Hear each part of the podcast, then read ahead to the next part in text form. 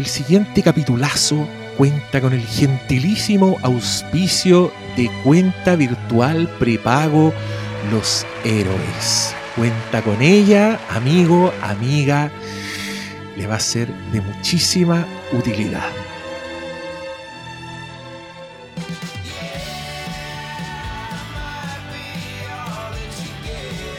Bienvenidos sean a este capítulo del Flinkcast. Oye, por culpa de, de los sacos de raja del sentido del humor, que sé que no escuchan, así que se lo estoy diciendo a su cara.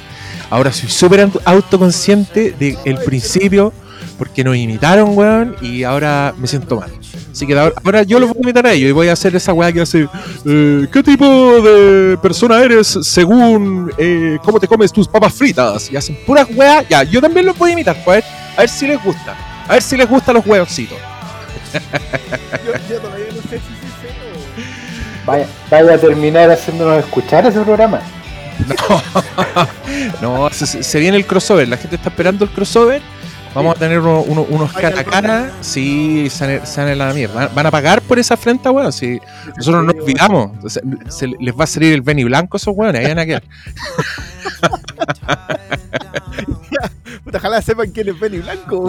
ahí le decimos, pues, hey, remember me. Le decimos ahí con la voz de eh, remember me, así como, como nos imitaron, po. Oye, pero eh, Cristian Brión está bebiendo de una copa. ¿Qué es esto? ¿Sex and the City? Mira, te voy a decir que esto es una copa de tinto y no una copa de blanco como tocan, tocan, o sea, toman en Sex and the City, pero si ya ahí se salen diferencia, es porque veía Sex and the City, entonces sí, obvio, pues. Aquí, aquí está ahí. Oye, me acompaña el Cristian Briones, AKA Fílmico, y el Oscar, AKA Pastor Salas, y el Doctor Malo, a última hora nos dijo, oye, voy a llegar 40 minutos tarde. A última hora, así... imagínate, 50. imagínate Frank Miller hace esa wea. Se da la mierda esa película. Oye, quiero darles las gracias porque se bancaron mi entusiasmo con esa película durante. Dura dos horas veinte más o menos el podcast. Durante una hora yo estuve así, pero. On fire. ¡Ay! Level. Sí, mucho, así que se lo, se lo agradezco profundamente. Ojalá la gente lo haya disfrutado, eso sí. Sí, mira, yo he recibido puros buenos comentarios también eh, eh, en esta época donde hay tanto estreno, donde está, está como la pauta marcada por las weas que sale. A mí igual me produce satisfacción contraprogramar y en este caso nos tiramos con una película del año el pico que merece todas las loas, pero que está bien desconocida. Y yo quiero decir acá, honrando otra película que ya revisamos con el Pastor Salas, cada vez que alguien dice, oye, gracias por la recomendación, la película me encantó, un ángel se gana sus alas. y, eso somos, y eso somos nosotros, esa es nuestra satisfacción. Es verdad, es verdad. Sí, con Sorcerer, puta, salieron varios, con esta también salieron varios.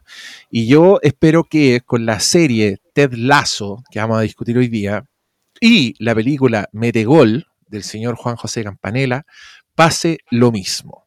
Yo ya me di cuenta de un error en la recomendación, un error, no, no un error, una omisión, pero solo para que, para que vayan cachando. Eh, ustedes no son fans de la serie Scrubs, protagonizada por Zach Braff, una serie de médicos muy chistosa. Entonces, nadie, cada vez que hablaban de Ted Lasso, nunca dijeron es del mismo weón que hizo Scrubs. Con ese dato, yo te voy a decir al tiro, yo empecé a ver Ted Lasso para cachar. No pensaba verla entera. Pero vi ese nombre en los créditos y dije, no, aquí me quedo. Esta, esta serie no pasa de, estos cuatro días que, vienen. La voy a ver en Y cuando yo dije eso en Twitter, mucha gente salió a decir, oh, no sabía esa weá, ahora la voy a ver. Así que estamos acá saldando deudas, recomendando con todas las de la ley. Vamos a hablar profundamente de estas películas, pero tenemos que esperar al pastel del Doctor Malo. Así que antes vamos a conversar de otras cositas. Mira, yo de nada, vamos a charquicastear. Esta es la parte que hace enojar. A le critiqué, cuando ya se, impacienta, no, oye, queremos escuchar de Ted Lazo, ¿qué me importa lo que están hablando ustedes? Puta, les va a tener que importar porque vamos a esperar al Doctor Malo. Así que cualquier justamente aquí los que se enojan son todos los, los compañeros de, medio ahí de Doctor Malo, del otro suplemento. Pero cualquier reclamo, arroba doctor malo, Pablo, Pablo Quinteros, arroba gmail.com. No, no sé si es el mail, pero, pero jueguensela. si accidentalmente vi su mail, no le manden hate mail, por favor, que después se va a enojar conmigo. Y, Ya. y todos los perdones para don Paulo Quinteros, que sí tenía su cuenta en Gmail. Otro Paulo El- Quinteros. También El-. ¿Usted, ¿Ustedes no tienen una persona que se llama igual que usted y que les llegan weá? Ah, claro, persona? yo, yo no tengo, yo no tengo hashtag día por medio, po. Oh, el, el ministro, sí. Sí, no, hay, que- hay el, el- bueno, si está de candidato por lo menos hasta noviembre va a estar el. Puta, no hay cómo me lo saque. No No, sé y por qué- todos lados, más encima es así como que veo pasar la timeline y digo, ah, ya, bueno, será. ¿Qué dijo hoy día? Oh, Dios mío. Briones, culiao. Ay, No, pues si yo qué hice, yo hoy día me levanté, hermano. No, Sí. mire, espera el otro. Sí, Eh, claro. Y bueno, está Cristian Briones el, el, el reinsertado, po. Ah, también, pues también tenía un. Sí, por pues, el sí. mail, ¿no te llegarán mail a esas personas, de esas personas? No, no creo. No creo, es que más encima el único que yo tenía con el nombre, el que era así como, como oficial Cristian Briones, es uno de Hotmail que debe tener Oh. 25.000 mails sin leer. Ah, sí, entiendo. Yo también tengo ese, no. que es puro spam. Como, como- buena cuenta Hotmail, digamos. No, Sabes que yo no tengo, nunca he tenido temas con el mail, am, pero como llevo años igual en la, en la internet, sí recuerdo haber investigado a- alguna vez para tratar de registrar el dominio de uno y todas esas cosas. Y creo que lo más, lo más notorio era que había un escritor centroamericano, ponte tú, que había muerto asesinado en una revuelta. Ah, chucha. Entonces había como homenajes a Oscar Salas en alguna parte. Ah, qué Y- lindo. Pero después como que eso pasó y había un futbolista en Costa Rica que se llama Oscar Sala. Entonces los resultados de búsqueda más populares eran los de Oscar Sala, seleccionado costarricense. Y ahora creo que no hay nadie. Ahora que no hay nadie. No, No queda nadie. Nada, No, pasa- no, pasamos. mira. Yo, yo te cuento que recibo lo, lo, ¿cómo se dice? El, el comprobante de transferencia de un señor Diego Alexis Muñoz, a quien, si por esas casualidades del destino está escuchando, o está escuchando a alguien que conoce a Diego Alexis Muñoz, por favor infórmele que escribió mal el mail en el Banco Estado porque no me llega la plata, me llegan los comprobantes y yo me he enterado de todos los pormenores de su vida de pareja, porque me llegan las transferencias de su polola, de su esposa, no sé, y yo cacho al tiro cuando están enojados, eh, cacho al tiro que, no sé, a veces pelean por sushi y ella le manda así como en la transferencia, así como en mala, como ahí tenéis tu cagada. Y, y no me quiero enterar de esas cosas, pero me llegan los mails de sus comprobantes de transferencia y más encima me emociono porque pienso que alguien me hizo una transferencia a mí y no, es para el otro weón que dio mal el mail. Y también le mando un saludo al español que tiene mi mismo nombre, mi mismo correo y que le llegaban todos los correos de mis alumnos cuando yo hacía clase, porque los alumnos pajareaban y omitían una peque- un pequeño carácter en el, en, el, en el correo. Y también le doy las gracias porque alguna vez le llegaron cosas importantes y él me las reenvió. Y yo, Ah, sí, a un español le, le Ay, weón, homenaje. en todo caso quiero decir al tiro que eh, vamos a registrar este, este momento como eh, el inicio o la, la incubación de un tremendo plot que te acabáis de mandar con la reconstrucción de la vida de otras personas a través de los mensajes de transferencia. Me parece extraordinario. Sí, Señores de canales de televisión, vengan a hacerse una, una miniserie No, pero hay- de, hay- de hay- seis episodios con este plot. Sí, te cachai, te cachai. Yo después conozco a la persona que le hace las transferencias y me doy cuenta al tiro cuando tienen problemas maritales por los mensajes que se mandan. Y yo ahí aprovecho y hago mi movida. Ah, mirad, ¿no? Ah, no, pero si usted le llegan mails de alguien que se llama como usted, haga como el señor español, reenvíelos si son importantes. Yo en este caso no tengo que reenviarlo porque no sé cuál es su dirección, solo sé que puso mal su correo a la hora de, de darlo. Eh, pero el resto todo bien. Como ven, este es un charquicast donde ya estamos así hablando literal de cualquier weá. Cualquier weá, donde nos lleva el tema, la libertad absoluta.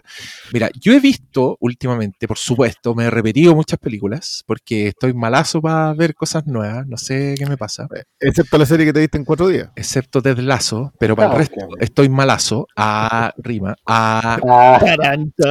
Pero oye, les quiero decir que está en Netflix, a mí me encanta, mira, hay una categoría de películas, quizá a ustedes les pasa lo mismo, pero hay una categoría, categoría de películas que yo, cada vez que me la topo en alguna parte, la veo entera. Ah, claro. películas que he visto muchas veces, pero que de alguna forma no me gustan tanto como para comprármelas, por ejemplo. Y que quizás por eso, cuando las veo así en Zapping, ah, me quedo, ¿cachai? Cuando me las topo por accidente. Eh, solo puedo pensar dos películas en esa categoría. Una es Papá por Siempre, con Robin Williams, que la he visto muchas veces. Cada vez que la empiezo, la tengo que ver porque siempre sé que viene algo bueno, como que pasa algo y digo, ah, pero ahora viene esta otra parte que es buena. Eh, la encuentro muy chistosa, me gusta, pero no me la he comprado, no me la voy a comprar, no creo que sea parte de mi colección. Y esta me gusta más, sí creo que es mejor película, pero también está en esa categoría, y es Erin Brockovich. Ah. De Soderbergh. ¿En serio? ¿Cómo no la metí en la colección? No, weón, no sé, no ha entrado, pero ¿sabéis qué? Apareció en Netflix y la vi demasiado gustoso. Así que véanla ustedes. Es la película por la que Julia Roberts se ganó un Oscar. Es un poco el informante, pero divertida, pasándolo bien. Es como. No, esa es la mejor escena que ha filmado Aaron Eckhart. la- Eh, la del número. es la mejor escena que ha hecho este loco. No, no ha hecho nunca, nunca, nunca una mejor escena. Y ni siquiera en Gracias por Fumar, en donde yo le aplaudo de pie la actuación, creo que no tiene una escena tan buena. Eh, y sabéis que a mí me pasa con Soderbergh que lo que le vea, lo que le vea, siempre me parece lo suficientemente entretenido. Sí, es que Igual las últimas dos están más te, bajitas. te costaron más. Sí, pero son buenas, igual son buenas, son, Sí. muy, son muy veíbles. Las veía hasta el final. Sí, sí, no sé si las termináis, sí o sí, pero. Buenas actuaciones, son preciosas, pero esta película además tiene ese personaje de Erin Brockovich que es muy bueno, como que es, película de, de- de personaje. Es película de gente luchando contra, con- contra grandes corporaciones, que también siempre es bueno. Siempre. Pero yo me acuerdo que en su momento salió un crítico en la tele que, como, como basureando un poco la película, porque una- un momento climático de la película es cuando Julia Roberts va donde una de las demandantes y le dice ahí está su cheque por dos millones de dólares y es como un clímax así, la señora se pone a llorar y le dice como ni siquiera sé cuánta plata son dos millones de dólares y Julia Roberts así mira a Aaron Eckhart porque lo llevó y le dijo quiero que veas lo que me ayudaste a hacer, es como la gran weá, es como el gran momento. Y claro, por este rol, Julia Roberts rompió el récord en el momento porque le pagaron 20 millones de dólares. Entonces, este crítico de cine se cagaba un poco en la película y decía, ya, ¿cómo uno se la va a creer si eh, esta esa escena... Y me cagó un poco la película porque ahora llego a ese punto y cuando la señora le dice a la, al, al- al personaje Julia Roberts, le dice, ni siquiera sé cuántos son dos millones de dólares, no puedo evitar pensar que Julia Roberts estaba pensando, "Tss, bueno, no tenía idea. ¿Cuántos son 20 millones? Lo que se llevó la gente. multiplícalo por 10, lo cayó en, yo 2 millones de dólares, puta, pago en comida, weón. Catering. Ya, pero fuera de, eso, las cosas que están fuera de la ficción, que no deberán meterse, eh, Erin Brockovich, gran película, muy graciosa, tremenda actuación. Loco, Albert Finney, seco ese tremendo, viejo, seco ese tremendo. viejo. Y sé, bueno, sé que la señora se ganó el Oscar, sé que Julia Roberts se ganó el Oscar, y sé que Soderbergh ese año estuvo nominado por esta y por Traffic, a mejor director, pero se lo ganó por Traffic. De eso me acuerdo. Mereció probablemente un, un buen año para postular. Su año, pues igual reconozco que yo creo que me gustó más Traffic cuando la vi, pero he visto más veces Erin Brockovich a lo largo Yo de me pasa con, con Traffic, que encuentro que es una, es una película en donde hay al menos tres personajes que son tan buenos que no importa lo que flaquee la película en algún punto, esos personajes aparecen y te levantan la película durante 25 minutos más. Estamos, hablando, Obviamente- estamos hablando de Benicio del Toro, de Catherine Zeta Jones y de quién más. Y ahí está. Y, y Guzmán, po, Ah, ¿verdad? Que está Pachanga, puta Pachanga, weón. Grandes éxitos de Pachanga. Deberíamos hacer, un podcast de Pachanga. Dedicado directamente a la filmografía de Luis Guzmán. Un microciclo, un microciclo. Fíjate que yo siempre hablo del, del- del- de la famosa racha mortal que tiene Rob Reiner, Uf. que, que son cinco seguidas, que son brutales. O sea, una, una cuestión que tú decís, ya, perfecto. es- creo que rematan, es La Princesa Prometida, cuando Harry conoció a Sally, Misery, Stand By Me y A Few Good Men. Sí. Esas son seguidas, esas son, esa es son la como en mortal. cuatro años, son como cinco en cuatro No, no, no, años. no, si son, no, si son en, en su buen tiempo, pero son, deben ser 10 años, ponte tú. Pero son cinco películas seguidas. ¿Sabes qué me da el otro que la cuenta? tiene así como hardcore es Peter Weir.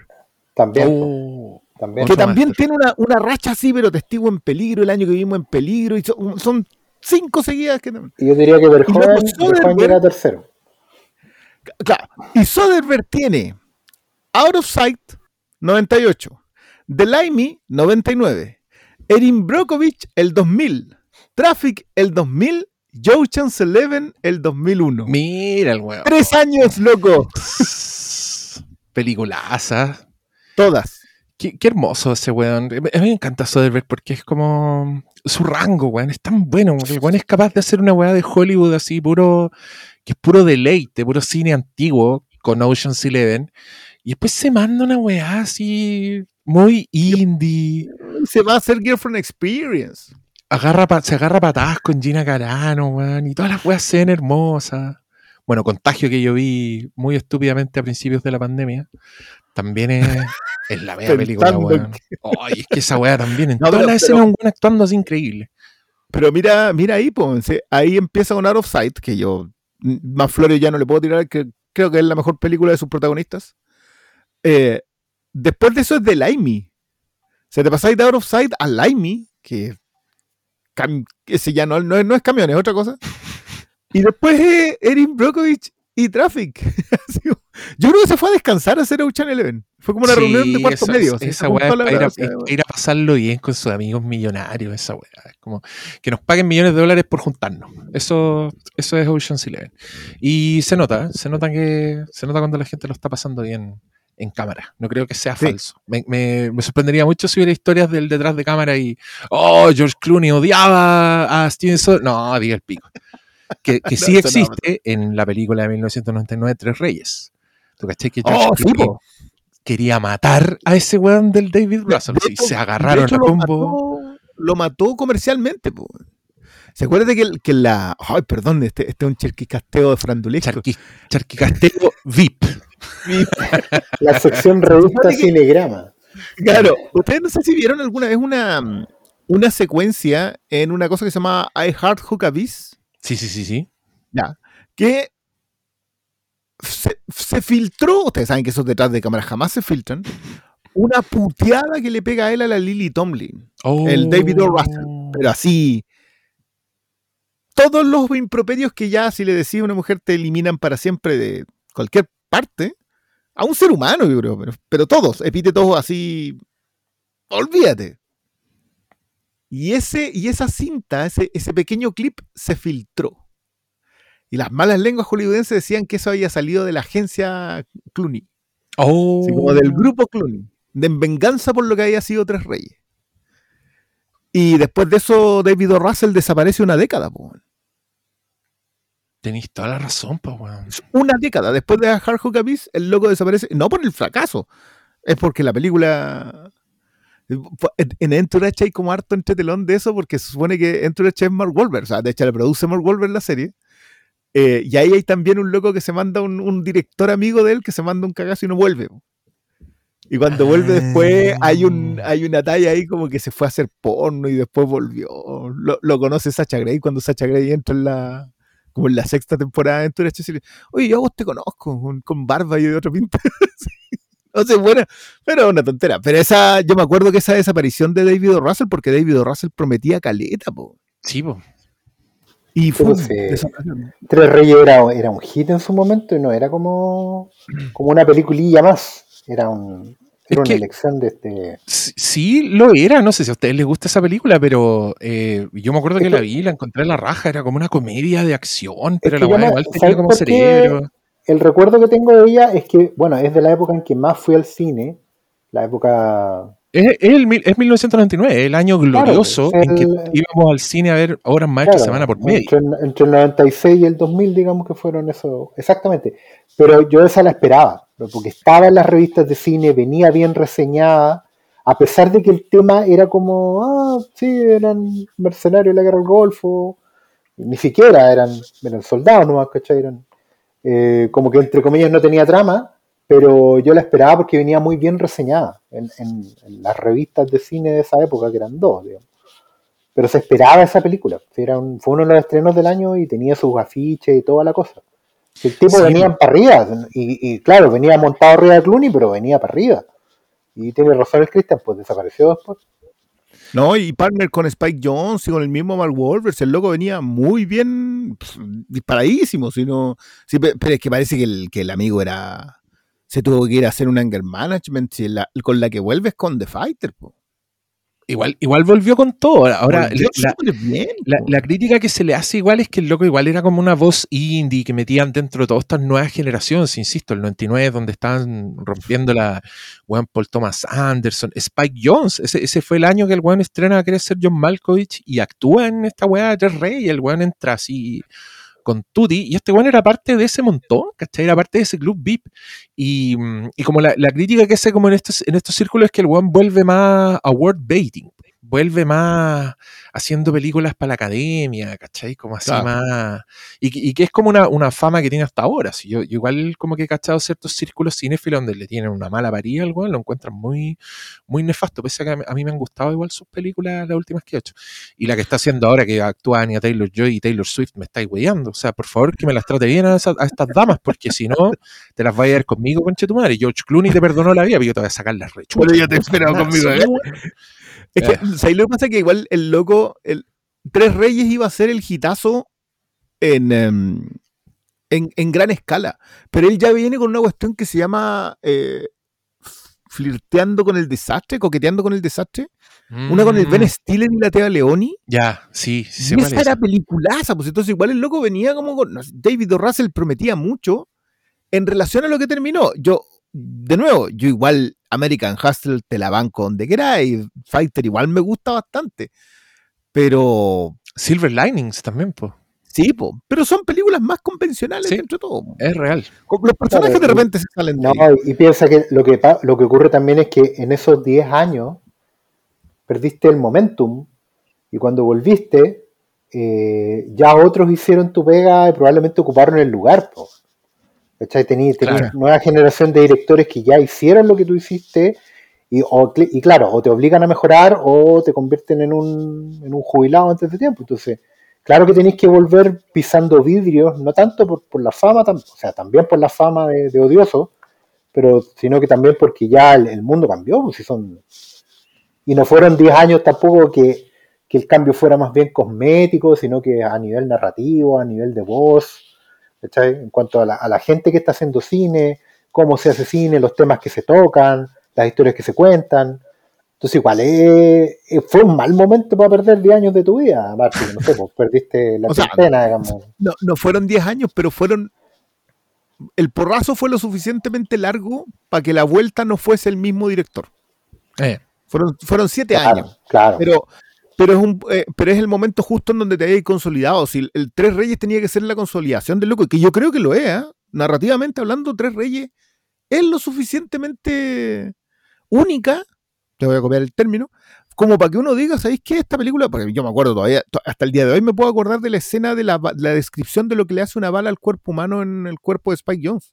Y que es con un, con un primer plano de los órganos así siendo destruidos por la bala. Excelente, así como que dije, ¡ay, qué buena! Porque, porque loco entendí perfecto lo que le está pasando y lo que le tienen que hacer para salvarlo. Sí. para salvarlo. Entonces, y, y claro, y es una especie de los héroes de Kelly por ahí, de, de- tiene algún, algún coqueteo con la pandilla salvaje en el sentido de que son tipos que fueron parte de y se quieren salir, ¿no? Claro. Pero no, pero no es mucho, o sea, no, no quiere ser otra, quiere contar su propia historia. Y claro, yo no sé qué habrá pasado ahí. Probablemente el desierto no le juega a favor a nadie. Pregúntale, el, el mismo Tom Hardy decía que cómo había terminado con, con George Miller, que el Sí, estaba súper frustrado. Bueno, odiaba a George Miller, pues si al parecer eh, Thomas Hardy le pidió disculpas a George Miller cuando vio la película, porque Sí, pues, en entendió, entendió lo que estaba haciendo. Y yo no me puedo imaginar cómo así Mad Max Fury Road sin saber lo que estáis haciendo. O sea, claro, George Miller sabe, pues, weón, pero Tom Claro. Hardy está ahí confundido, no sabe, el weón lo está pasando Es como el hoyo. Yo creo que por eso también se hacen tanto las duplas Claro. de, de protagonista-director, justamente porque llega un momento en donde los tipos confían en que el director está haciendo una película en su cabeza, y también por eso se van cerrando los equipos, porque los gigantes suelen tener equipos súper chicos, donde los Cohen trabajan con Roger Dickens, listo. Tú sabéis que el equipo de fotografía, camarógrafo, todo, todo es un solo equipo. Y repiten trabajan como con el había mismo- actores. Claro, Sí. y trabajan con el mismo músico y con el mismo creador de efectos de mezcla de sonido, con, trabajan con la misma gente porque confían en que su equipo sabe lo que ellos están haciendo. Entonces, es súper normal. Yo, yo creo que. Yo creo que también cuando fracasáis en eso, cuando te peleáis con alguien. Oye, todo esto, hoy día leía, a propósito de eso, leía una anécdota tan buena de porque ustedes todos saben que Harvey Keitel era el protagonista de Apocalypse Now. Originalmente. Y que siempre se ha dicho que es porque Harvey Keitel se va porque no quiere estar en la selva tanto tiempo. y, salió un libro ahora de unas una memorias de Harvey Keitel, que es una entrevista muy larga que le hizo un periodista, que estos son nuestros típicos libros biográficos que son durante mucho tiempo. Y un tipo dice, y, le pregunta, bueno, ¿qué pasó ahí? Y dice, ¿sabes qué? Yo no voy a hacer, yo no voy a poner a pelear con, nadie, ¿eh? pero yo igual me gustaría arrojar un poco de luz porque creo que es un lugar muy oscuro y muy borroso de la historia. Y es que siempre se dice que Harvey Keitel no quería estar, y acá cuando hablan en tercera persona yo siempre presto atención, no quería estar en la selva eh, filmando. Y me van a perdonar, pero Harvey Keitel estuvo tres años en Corea. y metido en la selva. No me acuerdo antes de escribir, pero el loco estuvo así metido en lo peor de lo peor de la guerra. Y vos decís, ya, pero ¿qué pasó aquí? y la deja ahí, no, no se mete más. Yo, yo lo que leí sobre mm, el Russell y el Clooney es que, claro, el loco tenía unos planos en el desierto que eran súper complejos y al parecer el señor director perdió el control heavy contra unos hueones que están, según él, no haciendo su trabajo. ¿Cachai? Y ahí George Clooney lo agarró y se lo llevó por un lado y le dijo, weón, ¿vos te calmáis o esta weá se da la mierda? Y, tuvieron que separarlo, fue un cagazo. George Clooney llamó así como a gente de Warner diciendo, si, este weón sigue, yo me voy, ¿caché? Como que tuvieron que, puta, mandarle un exorcista para que los weones pudieran terminar la película porque se, se detestaban. Y, puta, y al parecer Clooney es el que está del lado correcto de la historia, porque hay más reportes del weón siendo una mierda, siendo un weón. No, ese, clip con la Lily Tomlin es hardcore. yo, yo no, no he visto ese clip. Me acuerdo de haber visto esa película, no me gustó nada, así que probablemente. Nada, no, esa película es para agarrarse a cabezazo. Sí, sea la mierda. Pero. Se el cuento. Te juro que nunca pensé que íbamos a terminar hablando de David O. Russell pero me alegra, me alegra que lo hayamos hecho, porque como ven, teníamos cosas que decir al respecto. Es muy sorprendente. Oye, a propósito de duplas de actores, mira, yo te quiero contar les quiero contar una cosa a los queridos auditores, porque está, está registrado, está grabado, mi desagrado eh, exponencial con la película Halloween 2018, la película de David Gordon Green, y salió ayer el tráiler de Halloween Kills, de la segunda parte. Nos estuvimos acordando de tu historia con, la nueva Halloween. Y, bueno, encontré la raja el tráiler. Quiero demasiado ver esa película. Yo no me voy a negar a ver una nueva película de Michael Myers.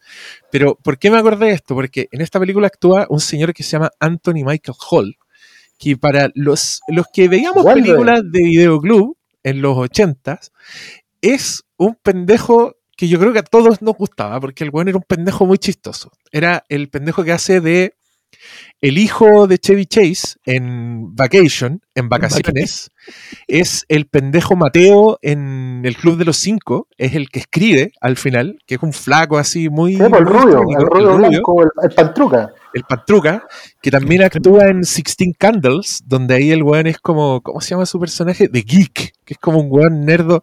Y, loco, ese actor, para Stanley Kubrick, cacha la weá, Stanley Kubrick dijo, él pensaba que Anthony Michael Hall y John Hughes eran la weá más grande desde Frank Cabra y oh, Jimmy Stewart. Jimmy Stewart, sí.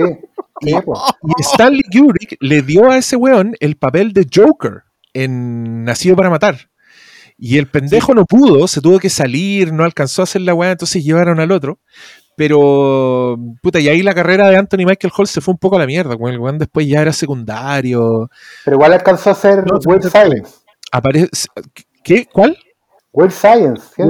Sí, pues Weird Science, pero, esa, también es, también es con John Hughes, pues, es, parte pues, del... Es que la trilogía del... Es, es Weird Science, Sixteen Candles y Breakfast Club. Esa, esa Es la trilogía. Yearbook Collection. pues. Una, una, una maravilla, seco el pendejo, y, la- y le agregáis Vacation. Yo creo que ese weón tenía buen timing, era maravilloso. Y Yo creo que la pubertad le hizo mal porque el weón quedó, se puso así súper mal, maceteado, como que, de hecho, en Edward Scissorhands, el weón es como el malo, es como el pololo de la Winona Ryder, es como el weón que le hace pues, bullying. el- es el Ah, Gastón. Ese, El, el Gastón de, de, de. Exacto. Pero bueno, ayer en el tráiler de Halloween Kills aparece un plano de Anthony Michael Hall llevando un bat de béisbol, así, por supuesto, ya el weón cerca de los 50 años, pero con- todavía con su cara de Anthony Michael Hall, porque en esta película el weón interpreta a Tommy Doyle, que es el niño que Jamie Lee Curtis cuidaba en la película Halloween. Y por lo que veo en este trailer, el weón es parte como de una, de una turba que andan buscando a Michael Myers para matarlo. Y vi esa weá y dije, vendido, sold, voy a ir a ver esta película, no me importa que odie la anterior, voy a ir feliz. Y me acordé de toda esta historia de Anthony Michael Hall y John Hughes y Stanley Kubrick y quise compartirlas con ustedes. En este No, está esa. tema. Me, me, sí, sabes que de, de las duplas de actor-director, como que no se me hubiese cruzado por la cabeza él. Y, puta, y son esas tres que son no son poco fundamentales, por lo que son. No, son buenas. Bueno, yo, le- yo les dije que Breakfast Club yo la vine a ver también hace muy poco. Las otras las había visto. De hecho, después me puse a ver, repasar la filmografía de John Hughes y vi todo el resto de, de, de su cine ochentero, principio de los 90, y no había visto Breakfast, Breakfast Club. La vi ahí por primera vez hace unos tres ¿Y qué, años. y qué te pareció? Porque yo creo que es una película. ¿En serio? Extraordinaria. Oh, la raja. no, creo que, creo que es, es impresionante. O sea, yo trato igual de, de despojarla del contexto, porque en el contexto esta cuestión de haber sido una aplanadora para un montón de gente. O sea, era, era la primera vez en que estaba haciendo una película de adolescentes con adolescentes. O sea, era gente, excepto la Molly Ringwald. eh, pero era. No, pues e- ella ¿Por qué era. es esto había la Molly Ringwald? era. Si es súper chica, po. Sí, es súper pues, chica no, lo que pasa es que como es pelirroja parece que tú eres siempre la misma edad. po. No, pero es otro, es otro el que es más viejo, pero no importa. Pero, pero todo, el, el Esteves. Sí, yo creo que Bender es más viejo. Yo creo que el, el malo. pues, El, el John, malo. Nelson. Ese.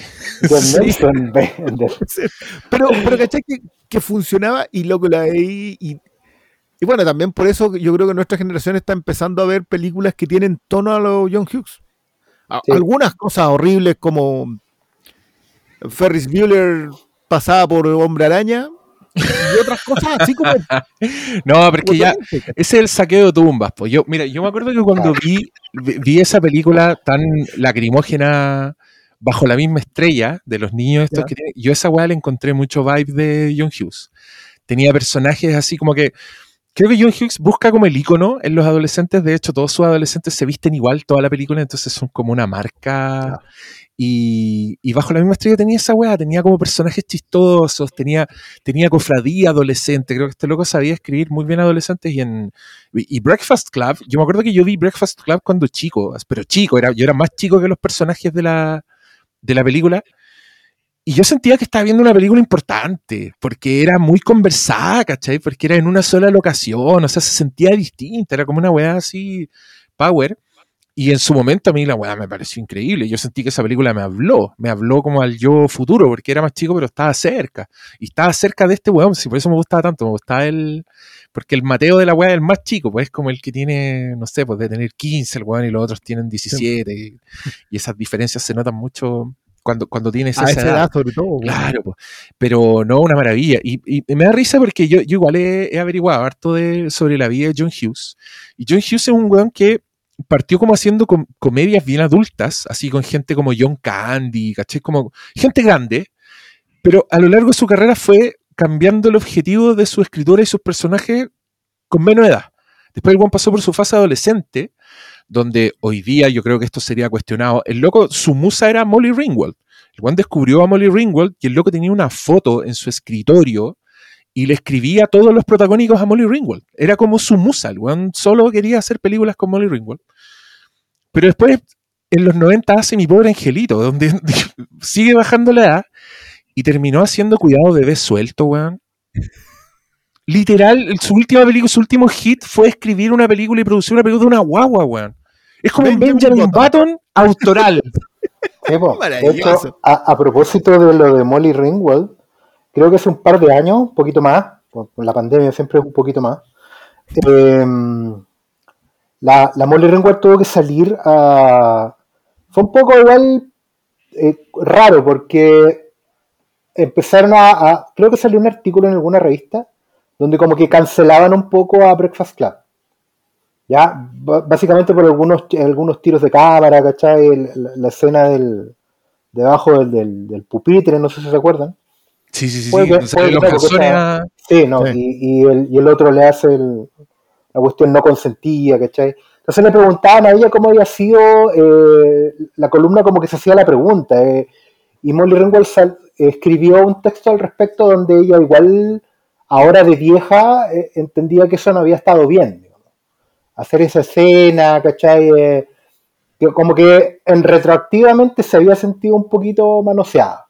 ¿Cachai? Oh. Pero, que tenía, pero que tenía intereses encontrados al mismo tiempo. El texto igual es bien, no ambiguo, pero es honesto en el sentido de que ella reconoce lo que está mal, digamos. Hay un momento del texto que dice que ella tiene una hija, que tiene esa edad ahora, entonces ni cagando le habría dejado filmar la película, ¿me entendí? Son, cosas como, pero ella también reconoce que nunca John Hughes se propasó con ella, ni le hizo nada indecoroso fuera del el tema de, la filmación, que es una conversa que igual hemos tenido en distintos tonos y con distintas intensidades en cuanto a qué está bien o no dentro de la esfera creativa, ¿cachai? Eh, desde el, último tango en París para abajo, digamos. Ah, y, es súper interesante eso. Y yo a propósito de ese texto que salió hace unos años, y de esa como conversación abierta que dejó la Molly Ringwald, porque ella no, no salió a cancelarlo, ¿cachai? Que se le debe la carrera entera, pues, bueno, ¿cachai? Y además que fuera de eso, las otras películas que hizo con John Hughes, eh, esta donde está embarazada y, y Sixteen Candles son películas. No, no es ella la que está en la esa que la cabra que va a tener una guagua. No es Molly Ringwald, pero igual lo habían escrito para ella.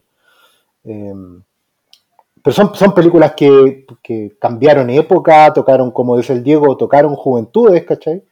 Y además tocaban temas que eran complejos. O sea, hoy día tú veís Sixteen Candles, como este choque de niña pobre con cabros ricos y lo que se quiere y no se puede hoy día, bueno, es súper actual esa película. Y todo esto porque a propósito de eso, yo en esos años como que volví a revisar mucho John Hughes. Y cuando veía Breakfast Club me daba miedo de sentirla muy antigua, muy de su época. Porque las tribus urbanas, entre comillas, son súper determinantes de la época. O sea, el, prepi o el, o el, el músculo, digamos, el, el nerd, la, popular, la reina, digamos, el, malo y el, y el otro, el, bueno, la gótica, son muy de su época. Entonces, me pasó que en ese tiempo hice como una especie de revisión, donde si todavía los adolescentes de ahora la veían y cómo la veían.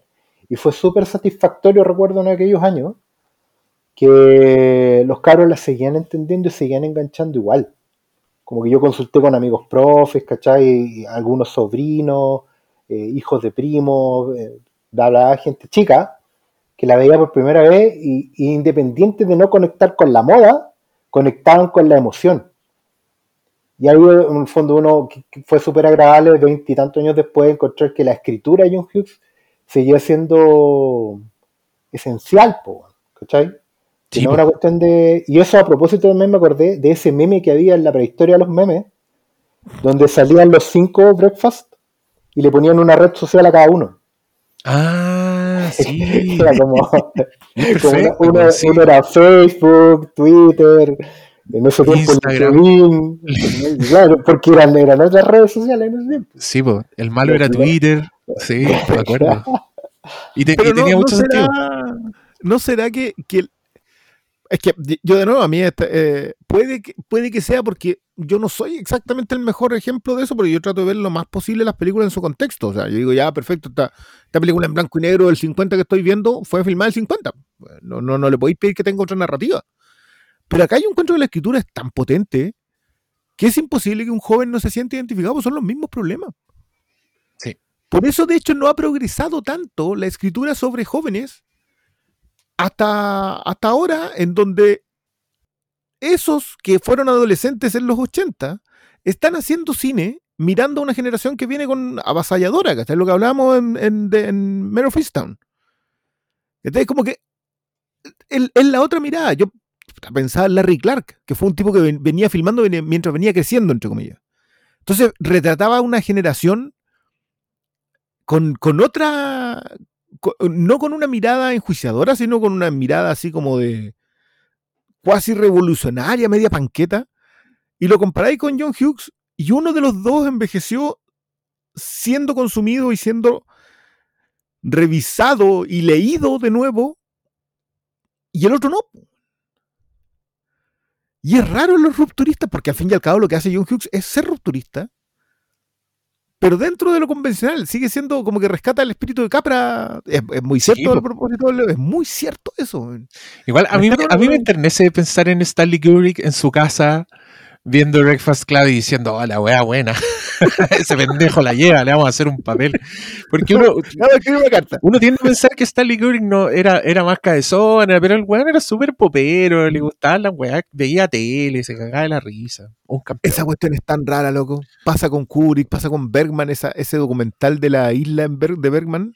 Ah, sí, porque luego tenía un cine y veía y loco le ponía nota a las películas y veía unas cuestiones así, onda, Rambo. para y tu mamá, dispara. No, estrella, no. Los, los dos fuimos a Stallone. ¿Qué, qué será eso? como como que, ¿qué mierda puede estar viendo Bergman para marcar el punto? Sylvester Stallone. Ahí estamos. No, ¿se acuerda? Hay una pasada muy buena en donde está. ¡Ay, qué director es! Haneke. Y que saca a la pianista y ve que le puso cuatro estrellas nomás. y vos lo miráis como con la cara de. ¿Y qué faltó para la quinta estrella? güey? y el loco las marcaba, marcaba los VHS con las notas. Qué chistoso. Y Tarkovsky hablando de, de Terminator. Sí, pues esto, eso como as seen en el capítulo anterior. Claro, así- en el charquicateo anterior. Sí, ¿sabes encu- qué? lo encuentro, no, solo cortito, solo decir que encuentro muy bonito eso que de repente los cineastas más grandes, a diferencia de sus fanáticos y sus seguidores y sus cultistas, aman tanto el cine que ven todo, Sí, ven de todo y lo disfrutan en su contexto, ¿cachai? Como que, claro, uno come pizza todos los días, ellos comen obras maestras todos los días, así que están felices de los viernes en la noche salirse de madre con una mierda. Ah, Es que yo creo que también por ser, por ser cineastas, putas, son súper conscientes también de, de quizás lo difícil que es lograr un momento chistoso como los que tiene John Hughes, ¿cachai? Como deben ver mucho más de lo que, de lo que uno ve, porque uno como que se pierde la historia y la weá, pero estos locos deben ver un montón de weá. Oye, yo quería hacer dos cositas más de eh, Breakfast Club. Una que creo que lo, lo que peor envejeció, o más que envejeció, creo que hoy día no, no funciona esa, esa mecánica, es que te acordáis que a la niña Dark le hacen como el cambio, le hacen el, el cambio de El- look al final El Fashion Emergency, claro. y, y déjame decirte que el resultado es mil veces más inferior que el original. Esa weá no fue una mejora. Y eso debe ser también porque ahora quizás estamos más acostumbrados a, a esta diversidad estilística, ¿cachai? Como que el dark, el weón dark no es más normal.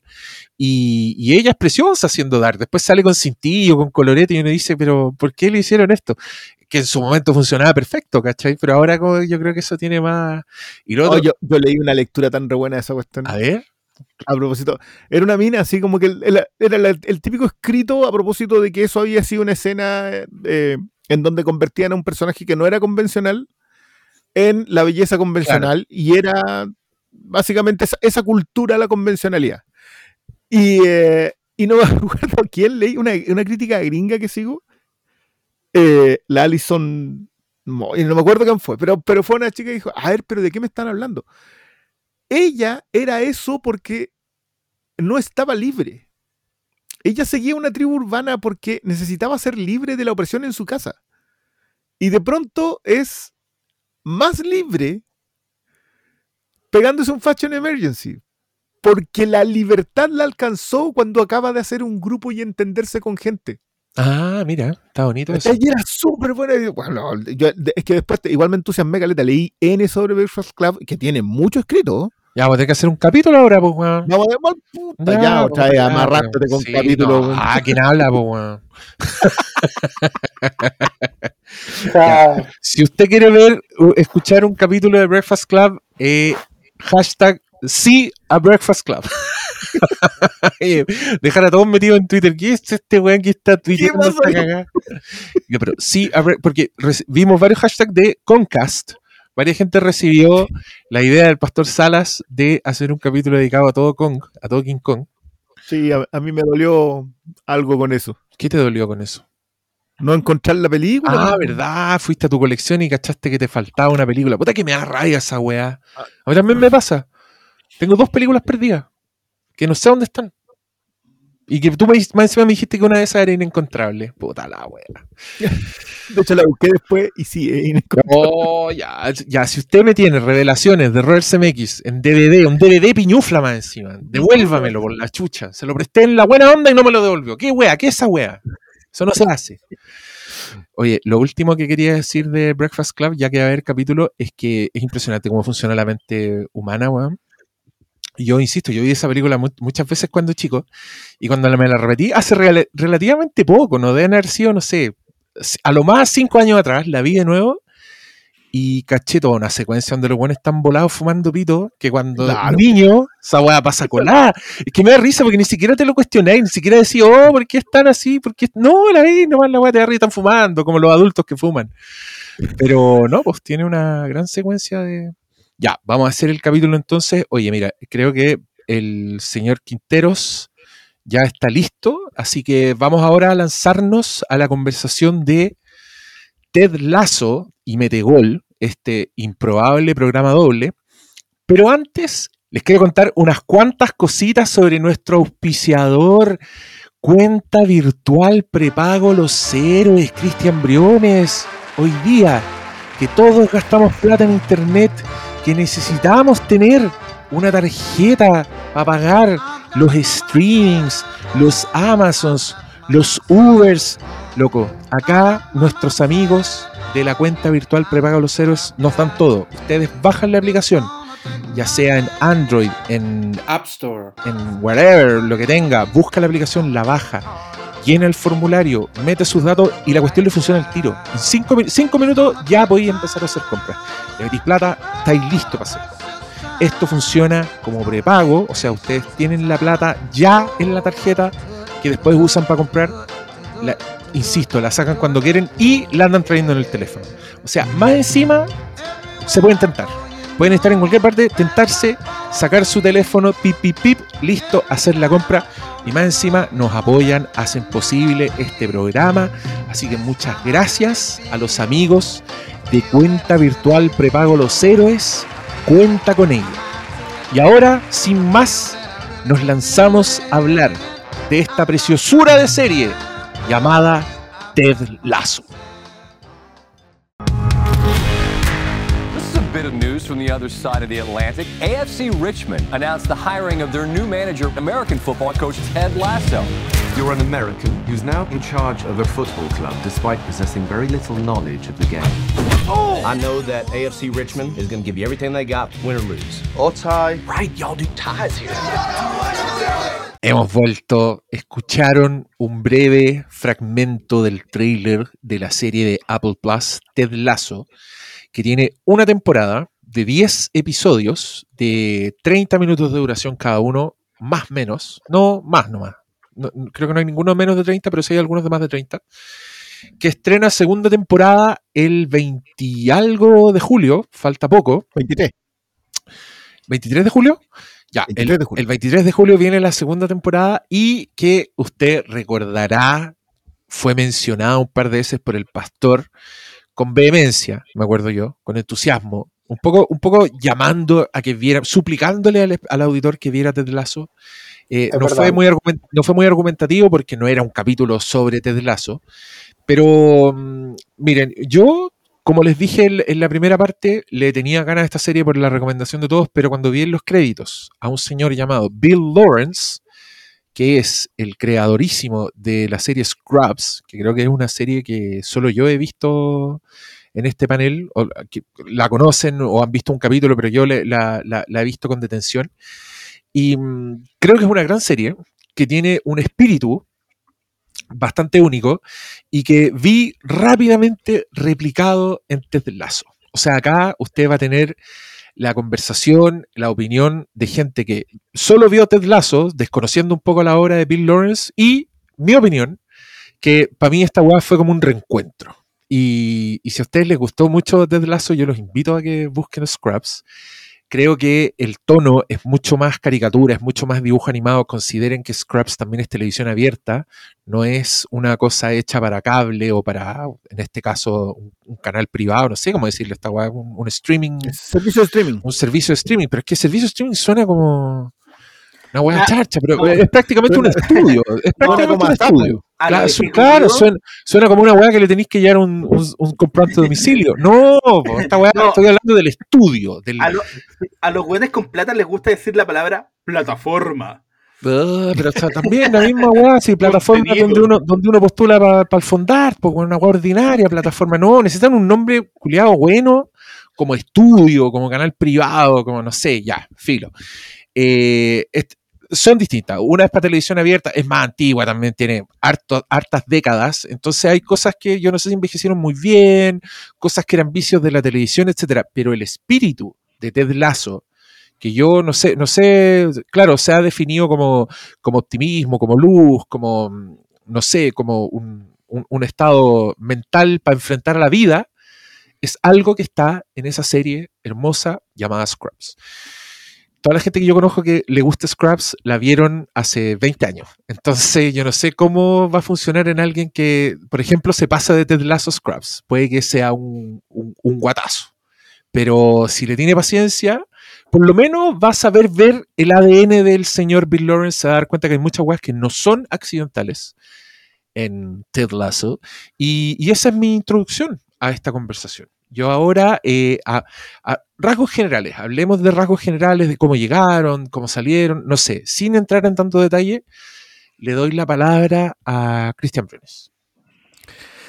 Yo, yo fui el segundo del- de, nuestro lote en llegar a Ted Lasso, que llegué un poquito antes que el pastor, así una semana, una cosa así. Después de la insistencia, y lo, y lo mencionaré acá, una de Guachupé y otra de Malito. Que los dos estaban así como, oye, pero ¿cómo no habéis visto Ted Lasso? Ya. Avancé hasta ahí. De- debo decir que malo con ese, en un tono con rematado en garabato, obviamente. ¿A dónde? Y mi- No, a ver, perdón, caballero, yo no hablo así. y, y, y Guachupé en las mismas. Eh, y me entusiasmó porque, al igual que usted, don Diego, el otro Perla también es nada de fútbol. Yo no quería ver esta serie, le, tenía la lejanía, justamente porque encontraba que la premisa me parecía un, un, disparate. Así como que. ¿qué, qué- qué saben los gringos de fútbol? Así como, ¿por, por qué, ¿por qué me estáis llevando a un, a un- Y más encima, después cuando cacho que es como un entrenador de Kansas, ¿por qué me estáis llevando a ese loco y a la Premier League? Y yo te diría que en el primer episodio yo ya estaba listo. Así, pero completamente comprado en el primer episodio. Increíblemente que, yo creo que la serie se desarrolla mejor ah, pasado el cuarto, el quinto, y ahí ya estáis, pero completamente comprado. Pero siento que logró definir tan bien este, porque son tres los creadores, el Bill Lawrence, como mencionas tú, eh, el otro es el de, mm, es el asistente del coach, el otro de los creadores. Eh, y el otro es un, un flaco que, que actuaba también, son como muy metidos, en que son comediantes y que son tan metidos en ambas cosas, eh, tanto en protagonizar como en escribir. Comediantes escritores. ¿Cómo? Comediantes escritores. comediantes escritores. Y me funcionó demasiado bien el planteamiento. La idea de colocar a un tipo que entiende que el deporte no es solo el deporte. Y que hay un espíritu dentro del quehacer deportivo que no podías hacerle el quite tanto tiempo. y que necesitáis abordarlo para llegar a algún lado. Y eso me lo definen como en 20 minutos. Sin saber los lastres que trae Ted Lasso y sin saber el plan completo. O sea, como que la idea de. No, eh, porque, a ver, para quienes nunca hayan visto Ted Lasso y no sepan de qué diablo estamos hablando, Ted Lasso es una serie en que una mm, ex esposa muy sentida con su marido que se fue con una chica más joven, eh, pero ella se quedó con el club, ella se quedó con la participación y se quedó siendo la dueña prácticamente de un equipo de fútbol de la primera división inglesa, de la Premier League. Eh, y en un resentimiento con su marido decide contratar a un técnico deportivo norteamericano, que es un técnico de fútbol americano, llevárselo a dirigir a la Premier League. Luego es un disparate absoluto como idea, pero la idea cuaja muy bien en muy poco tiempo. Es básicamente, sí, una cosa que a mí me sorprendió, que ya que la contaste, es básicamente el mito urbano de, de, de la ex que por despecho vende muy barata una weá, ¿cachai? Como, Ya. Pero claro, acá ella es la, es la- sí, es la que está manejando el club del marido y ella quiere que fracase, porque se quiere vengar del marido que es un wea Pero- y, ella es ¿por una mujer fuerte. Porque también lo único que quiere el marido es el equipo de fútbol. También se lo quiere Sí, tirar po. por eso. Claro, claro. Ese, ese, ese, ese maticillo lo cuentan después, pero también es muy importante, como que es muy elocuente cuando ella eh, dice por qué. Pero a mí lo que me sorprendió es que esto tiene, huele mucho a high concept, ¿cachai? Como a una weá que de eso se trata. Se trata del entrenador de fútbol americano que va a enseñar fútbol. Entonces yo en mi cabeza al tiro aparecieron chistes culiados de que el weón no entiende, que lo hace hacer ejercicios así como el señor Miyagi lo hace hacer ejercicios incomprensibles para los jugadores, pero que después funcionan en los partidos. Y toda esa weá no me tincaba nada, weón. Nada. Yo decía, porque no vería ni una película de esa weá. ¿Por qué voy a ver una serie de esa weá? Pero para mi sorpresa, creo que esa weá empieza a dar lo mismo en la segunda escena.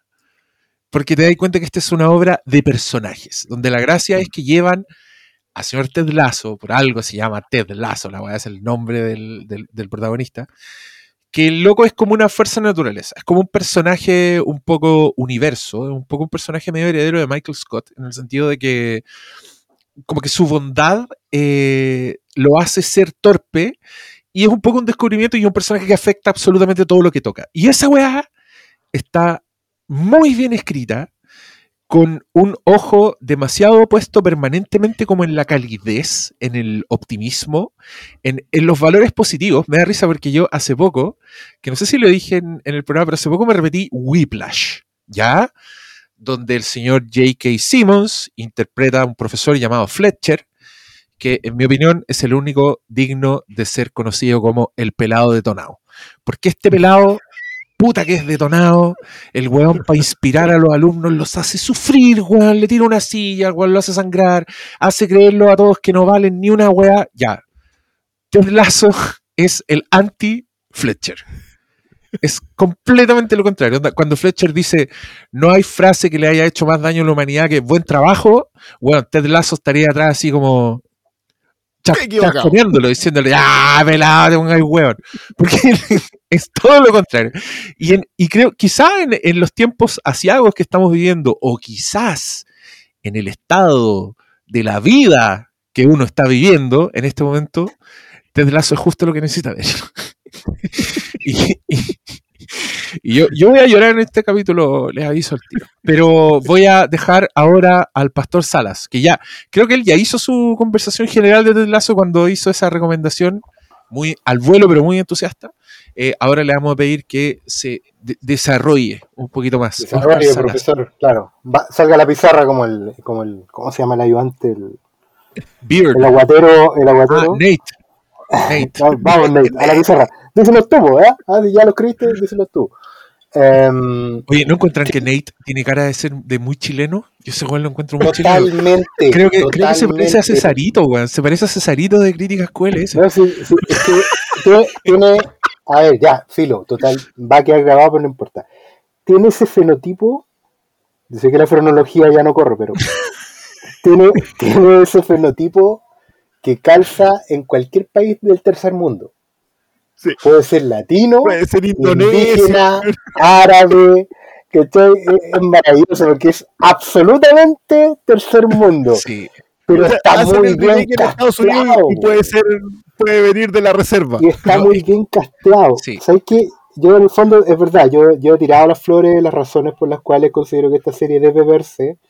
Una de ellas es justamente el momento en que llega. A mí me sorprende mucho, de hecho, que esta no sea una serie escrita para la pandemia, porque se desarrolló antes, ¿cachai? Em, y, caiga justo, caiga parada. Yo lamento que no esté en una plataforma quizás con más repercusión masiva, porque esta, esta serie tiene todo para ser serie de la década, como lo fue Friends, como lo fue How I Met Your Mother, en ese nivel, ¿cachai? A un nivel eh, popular, de, gente haciendo fila, digamos.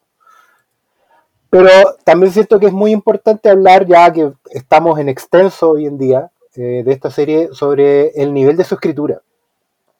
Eh, y de cómo la escritura es un goce para la serie y para el espectador finalmente. Ah, porque normalmente pensamos que escribir mucho o hacer que los personajes tengan fondo tiene que ver con darle gravedad, así, peso, densidad. Y es súper buena la comparación que estáis haciendo, digo, con el, con el pelado detonado de Whiplash, porque mm, es un personaje que también dentro de ciertos círculos es muy idolatrado. Eh, la gente se regala Whiplash así como, como se regalaban el logo de Wall Street, ¿cachai? Como, mírate un espejo, valídate como persona, todas esas cosas, ¿no? Y, El coaching. Claro, exactamente. Y en ese sentido, Ted Lasso efectivamente es el anti-coaching. Porque en, en estos contextos donde toda esa densidad del discurso y de la postura está tan metida en una fórmula, tan ensayada y tan vendible por paquete, pagar en cuotas, Ted Lasso es contracultural. Es panqueta. ¿Cachai? Porque sin renunciar a la profundidad, porque si ustedes se ven esta serie completa, van a ir viendo cómo episodio a episodio Ted Lasso está muy lejos de ser un Ned Flanders, ¿cachai? O un, o un tipo, un, un feeling good guy, ¿cachai? Sino que el tipo tiene un montón de historias por debajo, o en realidad tiene una sola, pero con todos esos matices que tocan hasta el fondo del alma, especialmente para alguien que está en este contexto de la vida. Y, y nada es gratuito. pues. Yo, yo solo quería introducir esto a esta conversación eh, poniendo el énfasis en que nada es gratuito. Que el episodio del, de la- del duelo de dardos no, es, no es un chiste. Esa weá es. Bueno, es Shakespeare, pues. Porque no solo lo- los personajes terminan revelando sus motivos ulteriores y su plan a largo plazo, eh, tampoco es un duelo de, de vaquero frente al salón, o también sí lo es. Pero Sí además te, te define a los personajes en cuanto a su moral y a su humanidad de una manera que no, no está sacada de la raja. Eh, eh, los personajes están construidos desde el principio, sí, y es súper satisfactorio. Y, por eso quiero recalcar en la conversa sobre esos ejes, porque siento que es una serie muy satisfactoria. Pero no está ahí para, para hacerte nanay porque estamos en pandemia, no está haciéndolo porque eh, vende bien, ¿cachai? Sino que porque los personajes en su profundidad son satisfactorios, ¿cachai? Eh, dan buenas respuestas, tienen buenos cierres, y todo en un contexto que parece muy liviano, pero que no lo es para nada, porque justamente la gracia de, una propuesta como la de Ted Lasso es probar con hechos en pantalla y en narrativa que la, la vida, las cosas, las cosas de la vida son simples, pero eso no les resta densidad, no les resta profundidad, no les resta gravedad. ¿Cachai? Eh, en una tontera que al parecer pudiera parecer ser el fútbol o la masculinidad en un segundo nivel, eh, hay mucho sentimiento. Y esas son las cosas importantes. El- el- los detalles, la- las pequeñas frases, las cosas que hacemos que no son épicas. Eso es lo que creo que es lo que más me gusta de Ted Lasso y con esto cierro, que no tiene que construir una épica. Yo, yo repito esa frase más o menos seguido. La, la, vida no tiene que ser una construcción épica donde todos somos el Marvel Studios de nuestra propia existencia, ¿cachai? No, no, no, no nos levantamos todos los días para aterrizar con la rodilla al suelo, ni hacer un plano donde estén todos nuestros amigos a nuestro alrededor eh, con una frase de fondo, ¿cachai? Eh, somos mucho más sencillos pero por lo mismo somos mucho más profundos. Entonces, por eso es un agrado hablar de esta serie. Oye, mira qué, qué, bonito esto que tocó el pastor, porque es cierto, y tiene esto en común con la serie Mare Vista, que nosotros conversamos con, con el Brione, eh, que también tiene un momento de, de, de, validar como las pequeñas luchas, como que ella dice, bueno, hacer grandes weas está sobrevalorado, le dice. Sobrevalorado.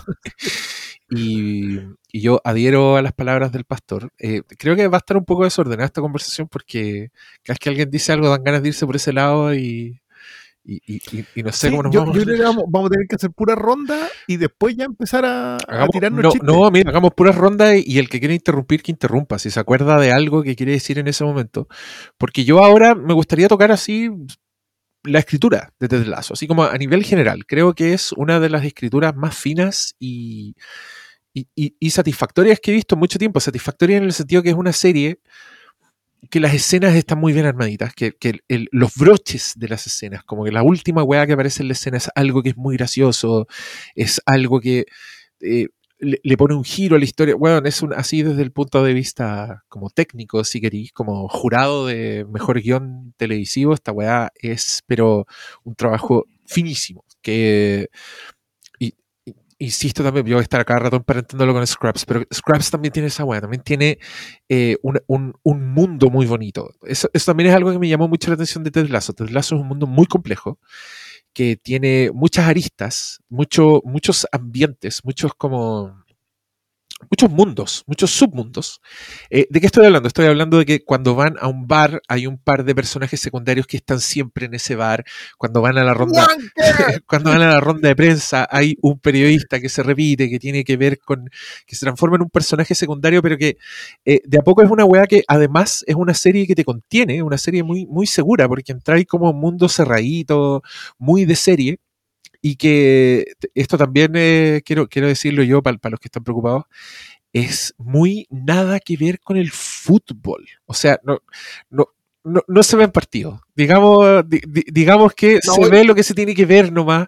Hacen una elipsis, hacen una elipsis brutales, así de repente como que van a ir a un partido, pum, y la escena siguiente es como, ¡bah! y te dan el resultado. Y tú dices, ah, chucha, nada, no, sin anestesia al, al tiro. Porque, porque lo que importa es son las dinámicas de los personajes. Y eso también es algo que es muy hermoso. O sea, no solo los personajes son buenos porque, porque Ted Lasso es un buen personaje. Es bueno porque Ted Lasso interactúa con personajes que, que le sacan lo buen personaje que es. No sé si eso tiene sentido.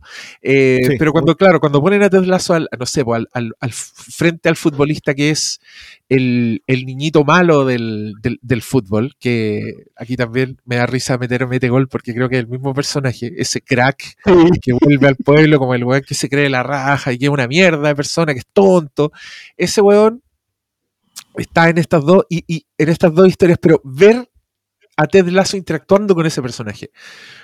Lo que le saca a ese personaje a Ted Lasso y después lo que es Ted Lasso le termina sacando ese personaje es una weá que, loco, estoy, ya, estoy emocionado, pero ¿cómo le explico que estos arquetipos, este personaje, la estrella de fútbol, bueno, no me puede importar menos?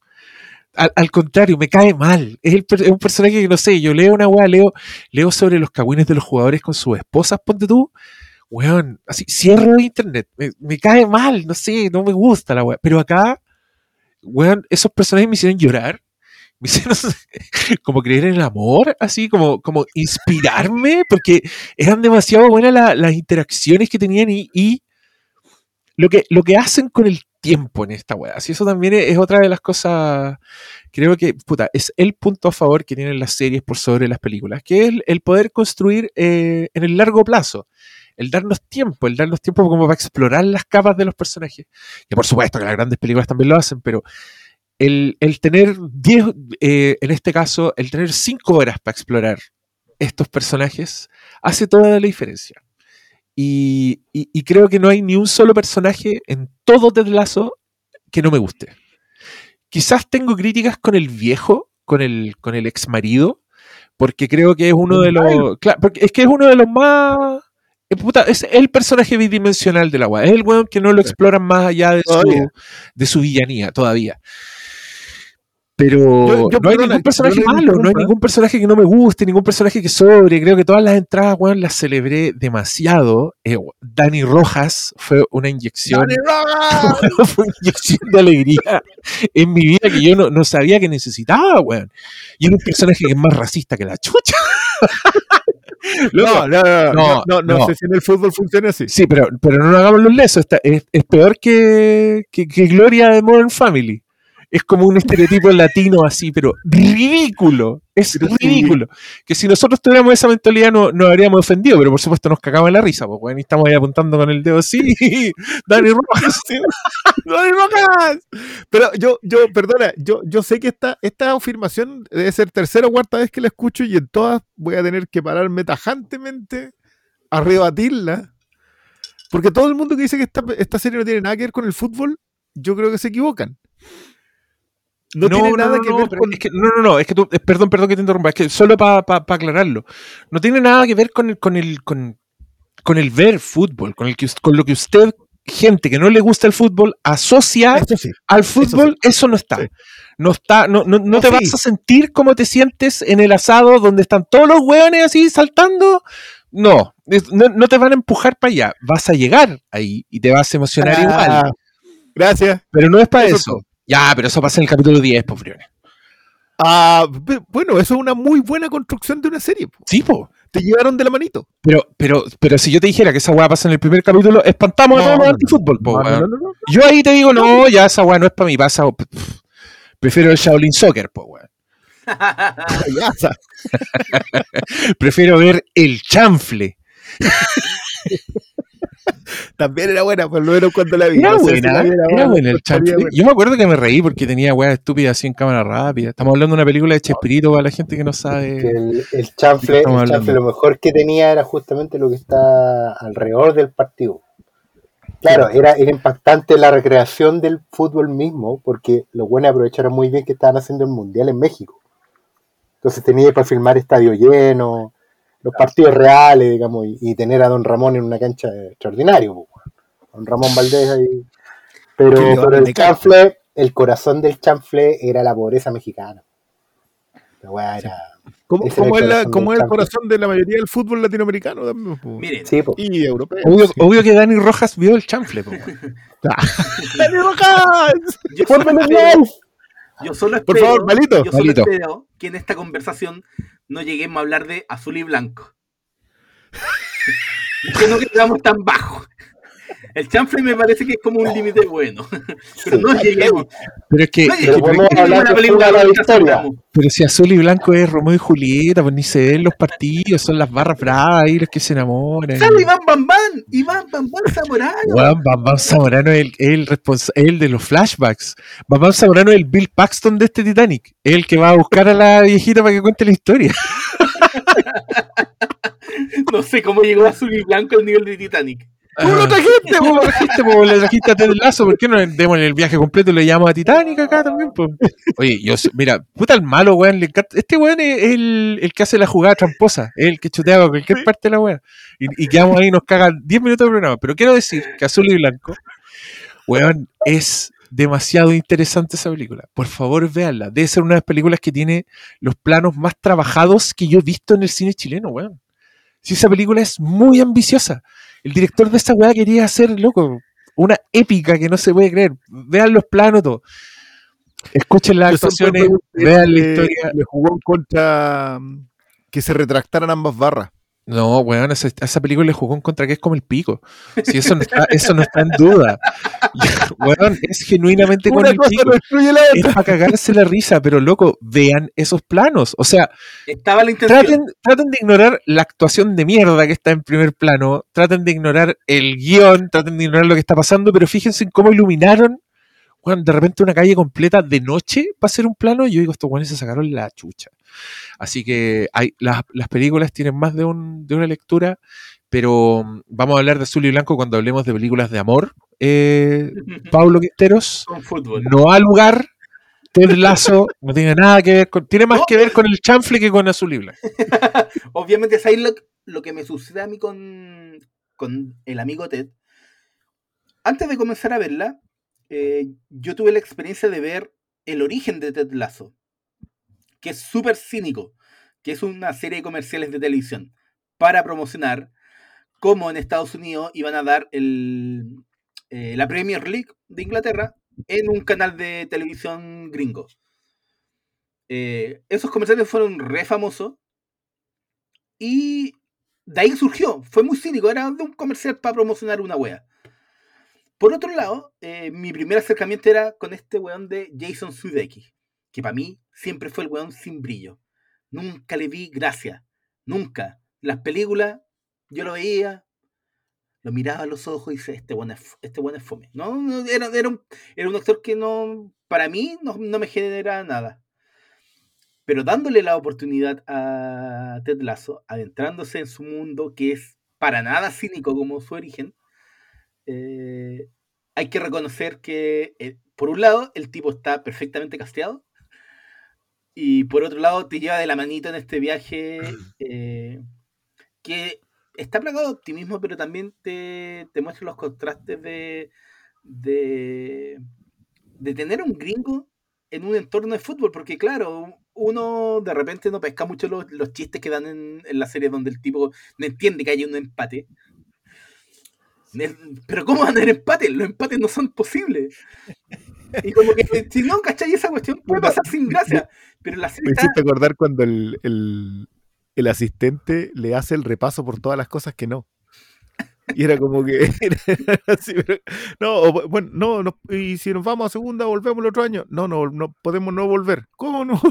Sí, no sabía nada. como en el, en- en el deporte gringo, por un lado es mucha publicidad y por otro lado no hay descenso. Si te fue mal, No, a lo, a lo mucho vaya a tener la oportunidad de que en estos draft podáis sacar a un cabro joven que está como bien rankeado, pero no hay descensos. po. Y ese mundo, contrastado como te van adentrando Ted eh, es cautivante. Yo creo que la palabra que para mí define Ted es eh, cómo te cautiva con su anticinismo, sin ser cínico, ¿cachai? Y el viaje para adentrarte en un personaje que al principio como que lo encontré como un wea, como que está, ya esto, como decía el Diego, un, un gringo metido en fútbol, obviamente van a ser puros chistes weones fome, y la serie no tiene eso. Claro, hay, hay algo de eso, pero está muy bien trabajado. Yo creo que es muy inteligente la serie, y ese es su... Es lo que te lleva de la manito en este viaje para ir encantándote con los personajes. Yo, yo digo que son varios los paseos de la manito que, que te llevan.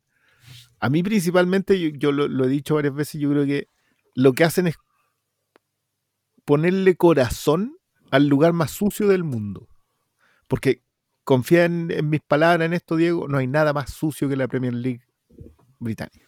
Nada. Ah, Ese, ese lugar, no, no, no se me ocurre otro lugar en donde podrían habérselo Sí. llevado a este... si los Corleones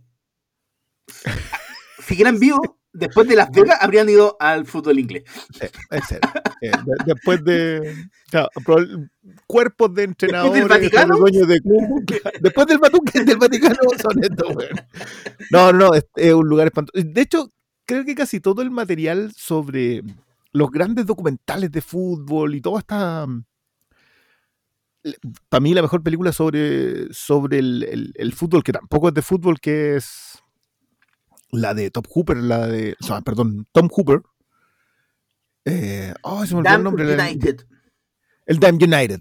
Esa cuestión puta, es, es un que te demuestra también un, que vienen 50 años siendo sucio. Y llegaron los petrodólares y rusos y árabes y siguen igual de sucios. No, no, no ha cambiado. Y colocarle una, una lamparita de luz que yo creo que Malo lo define muy bien cuando dice que este personaje es un wea. Porque es alguien que aparentemente es tan ingenuo que tú decís, loco, no, no tenéis nada que decirle al mundo hoy día. Y yo creo que una de las cosas que más me encantó a mí de esta serie es que creo que esas cues- cuestiones, esas, esas conversaciones que tú piensas que están tan obsoletas, te pueden volver a tomar de la manito y hasta, hasta el final siguen siendo vigentes. Muy y vigentes. siguen estando Y- igual y- de y- vigentes. Y piensa también en la preocupación por los detalles. Eh, hay un hay un elemento que está constantemente en la serie desde el primer capítulo que es que él lleva unos muffins, no me acuerdo si eran muffins, pa- unos pastelitos. La Y es galletita. como un detalle súper chico, pero después cuando entiendes por qué está ahí, eh, es muy ingeniosa la serie para, en pequeños detalles, definirte al- a Ted Lasso y a todo el resto de personajes. Y eso la vuelve muy cautivante. Yo creo que eh, siempre estamos ensalzando a Apple, como que, oye, vean Oye, esta sí, serie, no. vean esta serie, vean esta serie. Man- manden una carcasa, aunque sea. Yo no tengo, yo no tengo iPhone, pero va, no sé, va a guardarla. Pero ¿no? caché que creo que es transversal. Manden el eh, cable, weón, en el cable. cargador. Si esa es la weá que caga y salen como 30 lucas. Es, por esa weá me vendo. Por eso esa es mi tarifa. No lo necesito. Señores de Apple, ya lo saben. Ya, ya saben, barato, barato. Pero caché que creo que es transversal en toda la serie. el- obviamente la preocupación por los detalles. Son series que no se ven pobres, pero también se ven muy cuidadas.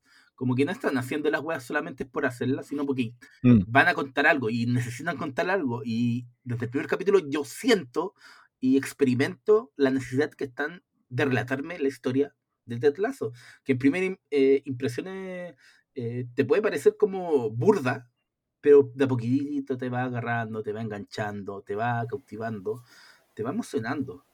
Entonces, cuando llegamos al, al capítulo de conocer a la familia de Ted Lasso, tú ya estás entregado. Y ahí no te queda más que aplaudir y se Es que, es que eso es brillante.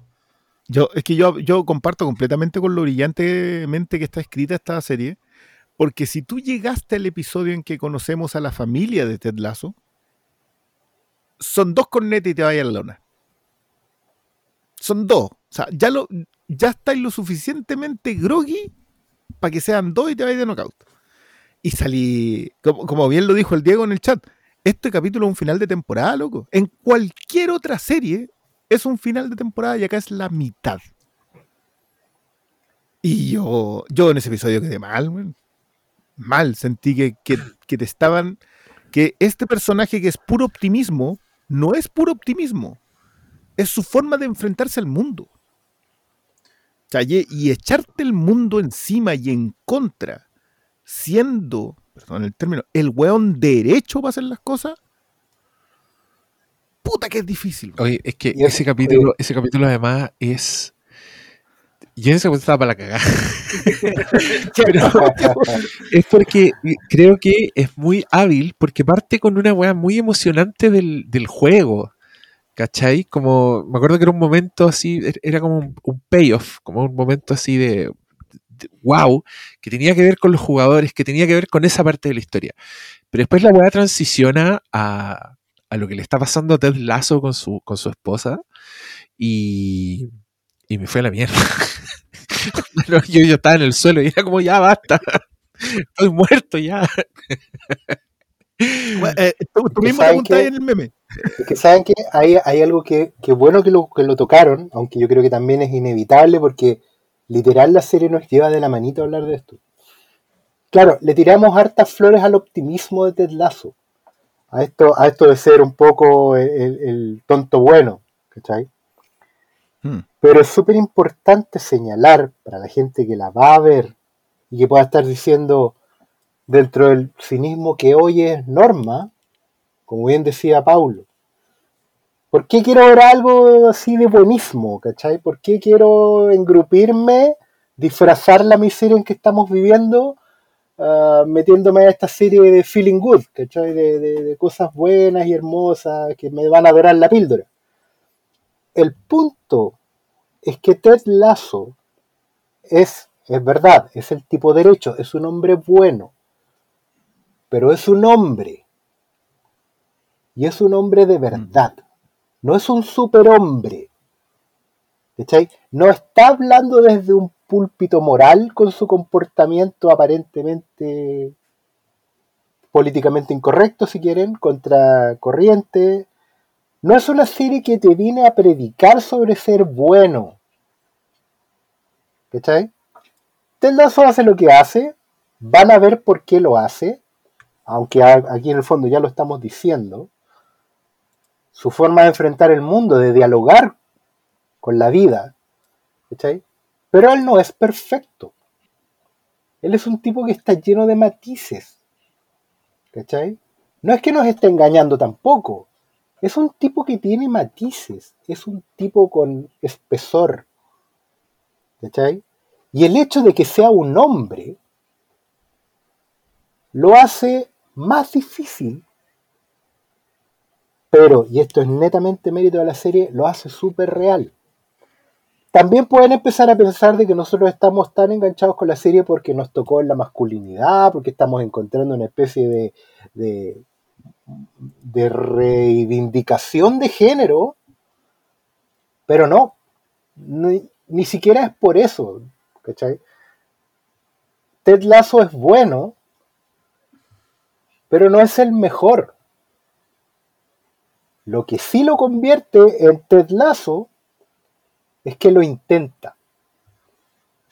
Y a veces le sale bien y a veces le sale mal. Yo me acuerdo particularmente el capítulo de la familia Ted Lasso, porque en un momento estaba sentado al borde del sillón, estresadísimo, estresadísimo, a, porque perdieran el partido. Y el hijo se llevara una decepción de lo que estaba haciendo su padre allá.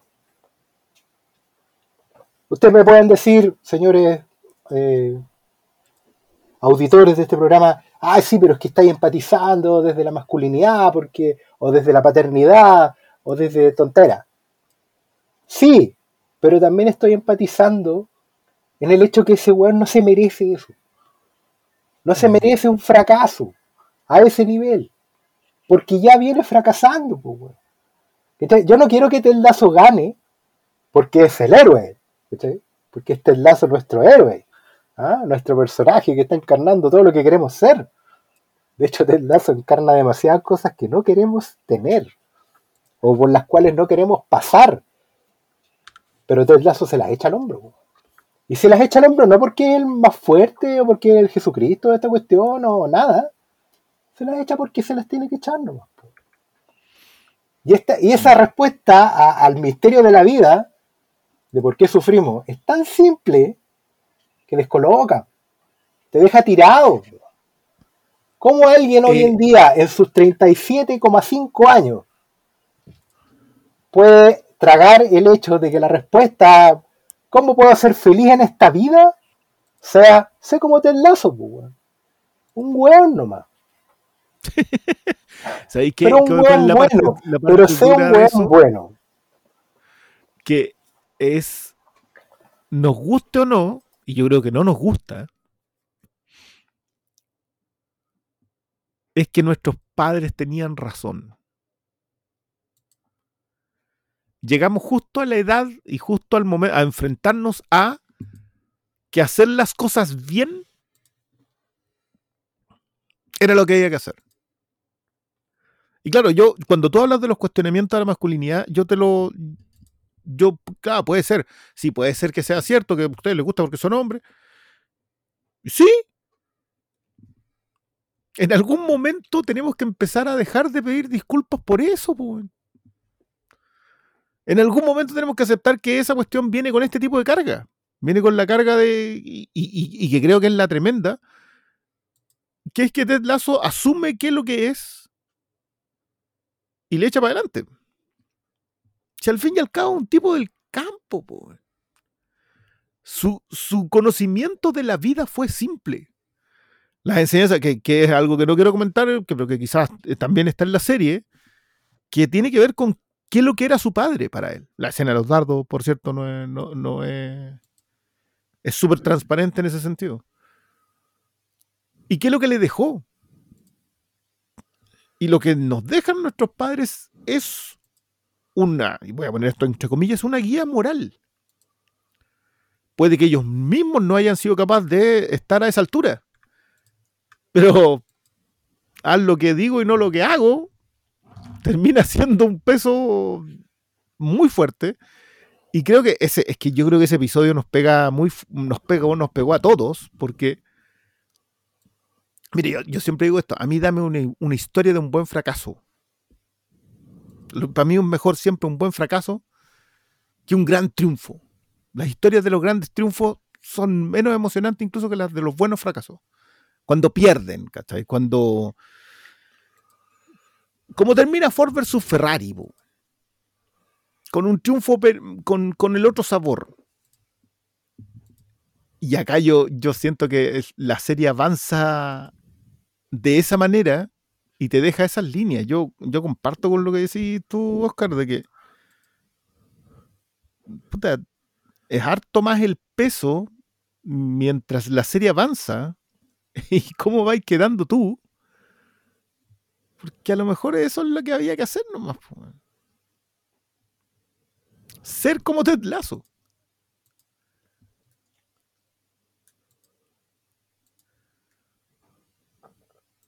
Chan. Sea, a mí lo que me sucede un poquito es que de repente hay gente que dice el optimismo eh, me repele. Una me estúpida, pero es como ese buen audismo como que les repele.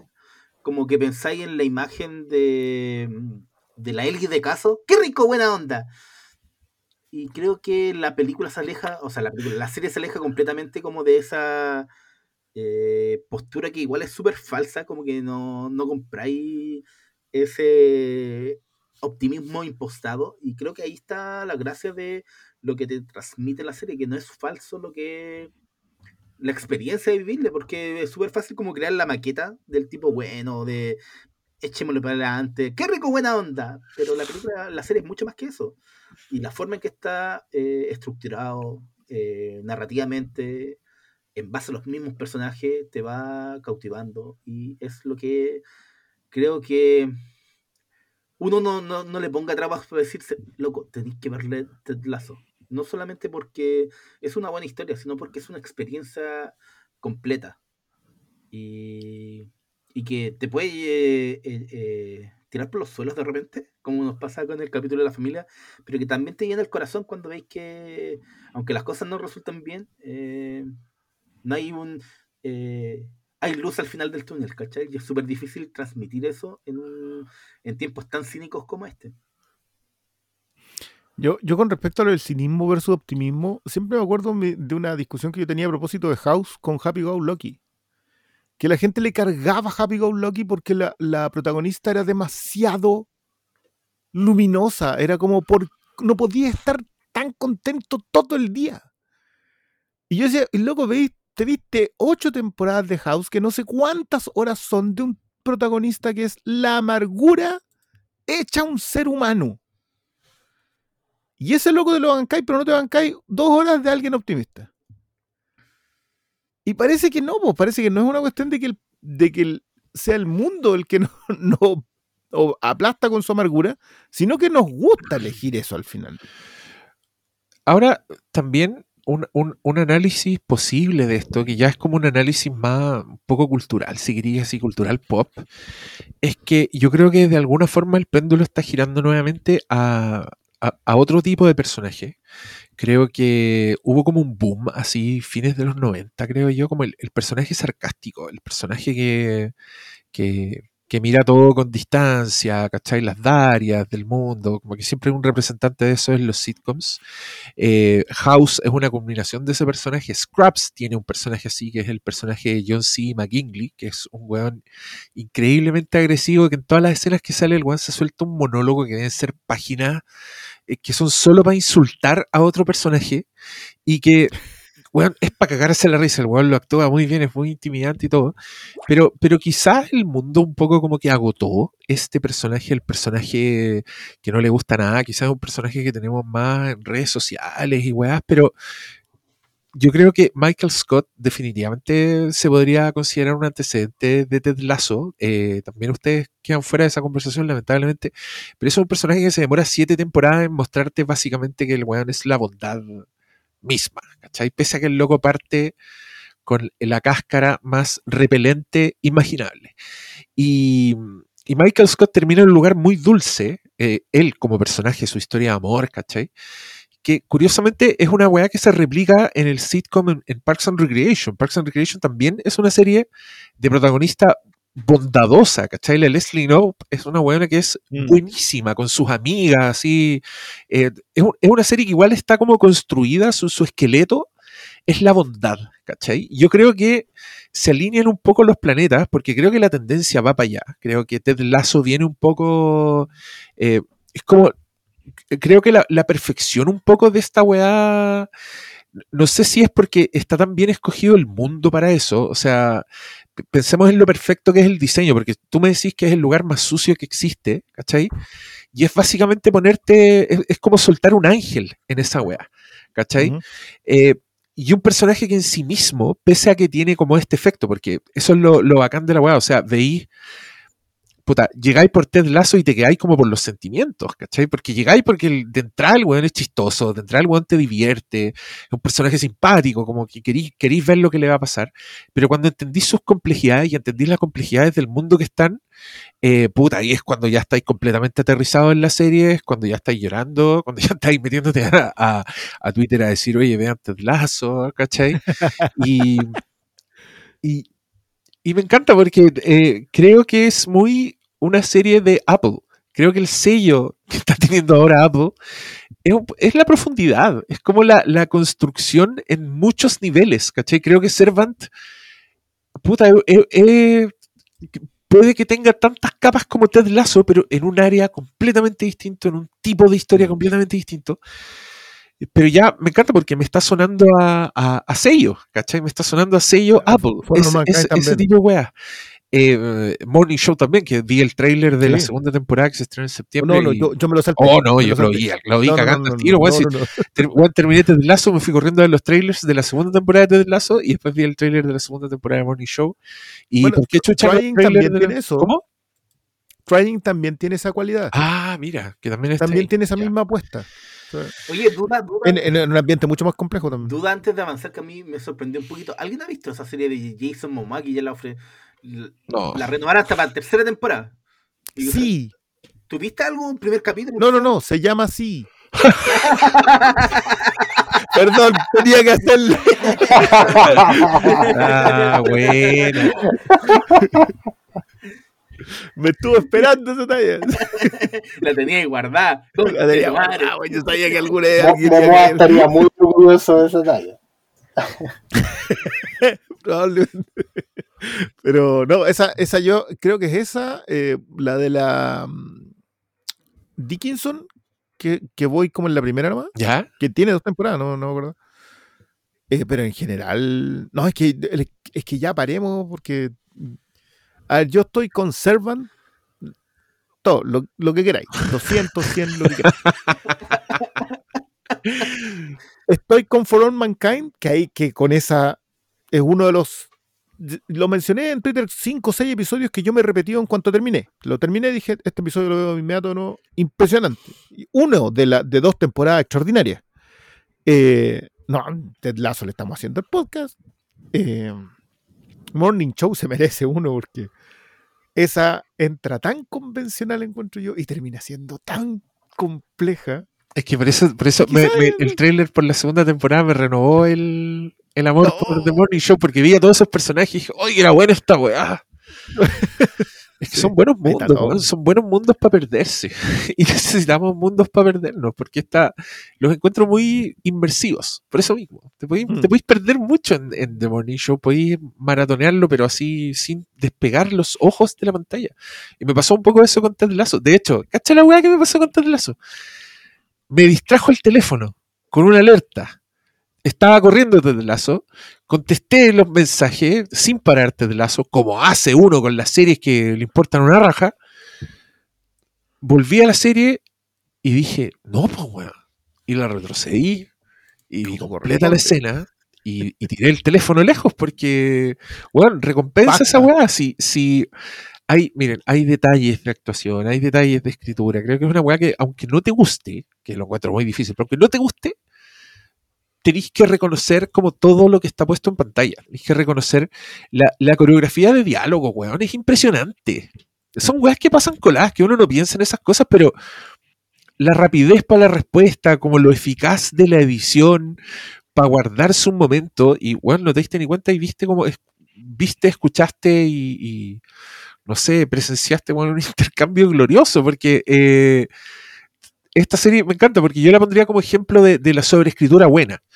Eh, que yo creo que hay, hay que están sobrescritas que detesto y que son horribles, pero creo que en algo como Ted Lasso se, son tan precisas las, ya sea las descripciones de sentimientos o los remates para algunos chistes, son, tan finos que, claro, es imposible olvidarse de que estáis viendo una wea escrita, por eso digo que es algo que está sobrescrito, porque es demasiado perfecto. Pero qué agrado, weón. Tú- decís remates como, como, ¿cómo se llama? Es Roy Kent, de Independent. Que, eh, que para mí ese es el otro, el otro episodio que, que a mí me dijo. Roy Kent, el jugador. Roy Kent es el Eh, jugador, sí, pero ¿cómo se llama el de Independent? el. Ah, sí, la, la vendimos, pero que es un gran personaje también y que sale súper poco. Bueno, para mí, él, la, la- el capítulo de la entrevista, me dice, me dice eso de que le, le devolvió el corazón al fútbol. Por eso yo te decía que es una historia del, que tiene Ah, mucho que ya, ver con el fútbol. Porque cuando lo entrevista este loco, puta, se me olvidó el nombre. No, sí, aquí lo vamos a encontrar. Trent Cream. Sí. Trent Trent Cream, Cream. from The Independent. Era muy Ya. buena esa talla, weón. No, Cuando esa- remata, esa- cuando lee. esa- Dale, dale, dale. Sí, cuando Dale, lee la no, no, no. No, es que es lo Cuando, mismo. cuando lee la- Sí. Loco, te dice, eh, de esto se trata. Yo, yo repasé Metegol hoy día en la tarde, perdonen que meta Metegol que esta cosa. Y creo que tiene. Campanella hace exactamente lo mismo, inspirado además en Fontana Rosa, que es alguien que. Loco, probablemente no, no, no hay mejores palabras puestas sobre el fútbol que las de Fontana Rosa. Porque justamente se dan cuenta de qué es lo que es. No, no, no, no es el. No, mira, es que partido, sabéis, sabéis que sí, eso, eso. Yo, yo te quiero decir eso, perdón que te interrumpa, pero quiero, quiero insistir con la gente que no le gusta el fútbol, porque más que no ser de fútbol, lo, lo que hacen estas dos weas, lo que hace Ted Lasso y Metegol, me encanta que haya metido el gol con Metegol, es que son películas de fútbol, sobre fútbol, pero que son completamente abiertas a, a usted, amiga y amigo, que no sabe nada, que no le importa la weá, van a hacer que a uno le importe. Justamente con dinámicas de, personajes, con, creo que hacen muy dramático el fútbol en el sentido de que eh, te interesan los involucrados, pues, ¿cachai? Y Metegol tiene un tercer acto que es glorioso, en que arman un partido y andan buscando jugadores para ese partido y es un partido imposible. Van a jugar contra profesionales, pero andan golpeando la puerta de gente común y corriente, gente de la calle, para llevarse a los partidos. Va una abuelita, va un señor, va un señor vagabundo, hediondo, que anda con boca. Oye, qué bueno eso. El, el weón gigante, que no es como musculoso, es como un yeti, el weón así, anda como, es súper pesado, una weá muy ridícula, pero que arman también un clímax tan perfecto donde lo deportivo importa tanto que tú estáis, pero no respiráis. O sea, ves un partido de fútbol como nunca has visto un partido de fútbol en tu vida. Gente que no le gusta el fútbol. De, de ello estoy hablando. Yo sé que ustedes, por supuesto, se han tirado, han dejado el alma viendo un partido, ya, pero eso no nos pasa a nosotros, pero sí pasa en estas weas con los partidos, con el fútbol, como con el ambiente. Yo encontré en esta wea que era demasiado bacán. De hecho, en, en algunos minutos como que igual me desconcentraba un poco. Cuando mostraban como las escenas de camarín eh, con los jugadores y donde la wea eran unas dinámicas tan hermosas, así donde todos los weones eran tan buenos, tan simpáticos y tan chistosos que yo decía, ya, ni sea, ya, no, no exageremos. Pero feliz de estar ahí también. ¿Me cacháis? O sea, ni siquiera cuenta como, como queja la weá. Y, y me da risa. Mira, Muy mira, la- eso mira, que estáis diciendo. es que me quiero sacar otra reflexión así como de fuera de... de- eh, Últimamente me he encontrado pensando algunas películas desde un punto de vista que nunca lo había considerado, que era el, las películas que te, o historias que buscan darte placeres más allá de los placeres eh, visuales, si queréis, como que quieren evocar weas, ¿cachai? Estoy hablando específicamente de una película que reví hace poco, no me pregunten por qué, El Descanso, de Holiday. Una película con Kate Winslet, donde, bueno, básicamente son personajes que no tienen problemas, donde la vida, donde todo es una weá, una chimenea, fuego, eh, gente simpática, interactuando con gente simpática, donde los dramas son como, oh, me vino a buscar mi ex y por dos minutos voy a hablar con él, pero en verdad voy a volver contigo que he estado toda la película y eres el amor de mi vida. ¿Cachai? Como una weá que no tiene una película sin grandes inconvenientes. Que yo pensé, esta película mucha gente la ama, a mucha gente le gusta, eh, la mencionan como película así, ay, eh, película panorama, y entiendo perfectamente por qué, porque es una weá que como que te da la bienvenida a un mundo grato, donde weón, de más que toda esa weá es intencional, absolutamente está escrito para ser así. Y, y de alguna forma, en algunas partes de Ted Lasso yo decía, Ted Lasso es el descanso para hombres. Porque te muestra estos ambientes como de, de camaradería tan gratos que por lo menos en mi caso vinieron a llenar un vacío que yo no tengo, quizás por el estado de mi vida, quizás por mis elecciones de vida, o quizás porque estamos en una puta pandemia, donde uno no se puede juntar con sus amigos, no puede vivir este tipo de weas, no puede vivir estas interacciones, eh, est- estos afectos, como estos apañes. Weón, ¿cuánto momento lindo de Ted Lasso es simplemente un personaje apañando a otro personaje? La, la toca en el hombro. Muchas El escenas en son esa weá.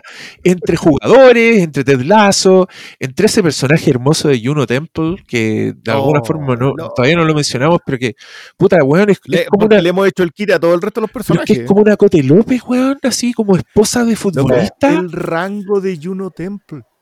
Sí, Lo- weón. lo- Loco, ¿qué onda esa mujer? ¿Por qué no es más conocida todavía? Quizás, bueno, pero puede ser de, de una condesa o una reina hasta la Cote López. Ese, pues, tal ese cual. es el, ese es el rango. Yo creo, yo creo que podemos, yo creo que es perfectamente plausible que entremos a hablar de los personajes uno a uno, porque nos van a salir muchas conversas entretenidas. Pero yo solamente quería rubricar a lo que dijo el Diego con quizás con un resumen que es invitación también a la gente. Que claro, que no quiera entrar porque es de fútbol, ¿ya? porque hay un estadio, porque hay alguien, hay alguien con una camiseta franjeada, digamos. Esta serie tiene el mismo poder convocador que tiene Slam Dunk para el que nunca había tocado un balón de básquetbol. Y los va, y los va a tener a ese que no le nivel, gusta el anime. Más encima, sí, muy cierto. En realidad tiene que ver todo con eso. Y los va a tener al borde del asiento en el clímax, eh, ahí en el partido del, de final de, torneo. Así como si estuvieran en un, estadio y toda la vida hubieran ido a... Pero, pero no tiene nada que ver con, eso, sino que con todo lo demás. Por eso la pueden venir a ver. Lo que está diciendo el Diego no, no es para nada gratuito. No tiene que ver con que Apple no haya pasado nada, digamos. Aunque podrían hacerlo. Yo también me quiero tomar a eso. Cargadores. Pero sí, baterías de repuesto después de 10 años. Vamos, pero eh, no, pero hace exactamente lo mismo que hizo Slam Dunk por toda una generación de, de gente que no que a la multicancha salía solamente a comerse la colación, digamos. Y los supercampeones también. No, pero los, su- los supercampeones es muy anime. El- el- los supercampeones es, está más cerca de Dragon Ball que Slam Dunk. Pero, la, pero el Yo Slam que acá el Dunk, Diego se perdió completamente. claro, no, pero en el No, Slam Dunk pero- la construcción del equipo, la, la No, tropa, la, la, la construcción de cada gente, personaje. aquí también, pues entre Roy Kendo, Isania, Dani Roja, eh, hasta el buen del. Lamborghini, weón. Hasta, hasta ese Pero es, es la ese tropa que tú vas construyendo y queriendo, weón. Sí, weón. No, no, que- me refiero al otro weón del. Lamborghini, el que quiere ser como Jamie Tart, Ah, el ya, francés, quién. weón. Es maravillosa la extensión que hacen a los personajes secundarios, weón. Si es una wea- Oye, es que solo me acordé de un ejemplo demasiado puntual que prueba, más allá de cualquier duda razonable, que esta weá es el descanso para hombres. Es cuando los juntan a ver una película y la película es El gigante de hierro. Y dicen, en el minuto 74 tendrás muchos hombres adultos llorando. Y el otro weón contesta, si sé, porque yo soy uno de ellos. y después te los muestran. Me estáis weando. Esa weá es, es, nuestra Sí, es una chimeneita. Es una chimenea para estirar las yo, patas. yo- yo tengo que decir que de Holiday le tengo mucho cariño por el personaje de Jack Black. Bueno, pues- ah, sí, porque además es tu, Sí, pues. es tu propio, también es tu, es tu Iron Giant, un poco, ese personaje. No, ¿Viste? sí, No, como que no. me, gu- me gusta mucho que no se, no sea, teniendo la opción de hacerlo, no se marque créditos que no son del. Ah, ya, muy bien.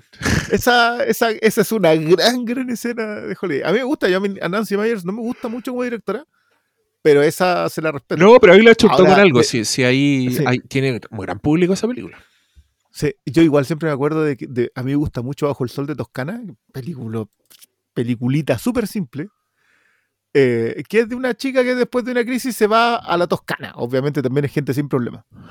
Eh, y allá termina conociendo un loco. Quería ser un nuevo género. Y el equivalente de la Toscana, y que, y que a mí me encantó porque The, A Good Year de Russell Crowe, dirigido por Ridley Scott, es Bajo el Sol de Toscana para hombres. Oh, Y, y, loco, cuando a mí me dieron esa definición, fue así como, listo, nunca más voy a poder volver a ver A Good Year sin pensar en eso. Yo sé que a Malo le gusta harto A Good Year. no, qué acá, weón. Es que ah, aquí ya metamos esta otra definición que también se las mandé al chat en la, en la Oh, tarde, que que creo que tiene que ver mucho con algo que también estamos diciendo. Eh, un señor en Twitter definía a Ted Lasso como eh, A League of Their Own, esta película que se No. llama A Major League. Major League. Major, ¿Cómo se llama esa weá? ¿Tiene nombre en español? Major League, Sí. no tengo idea, yo siempre la conocí como Major League. Major League dirigida por Frank Capra, que ya, ya, ya evocamos al señor Frank Capra en este capítulo dos veces.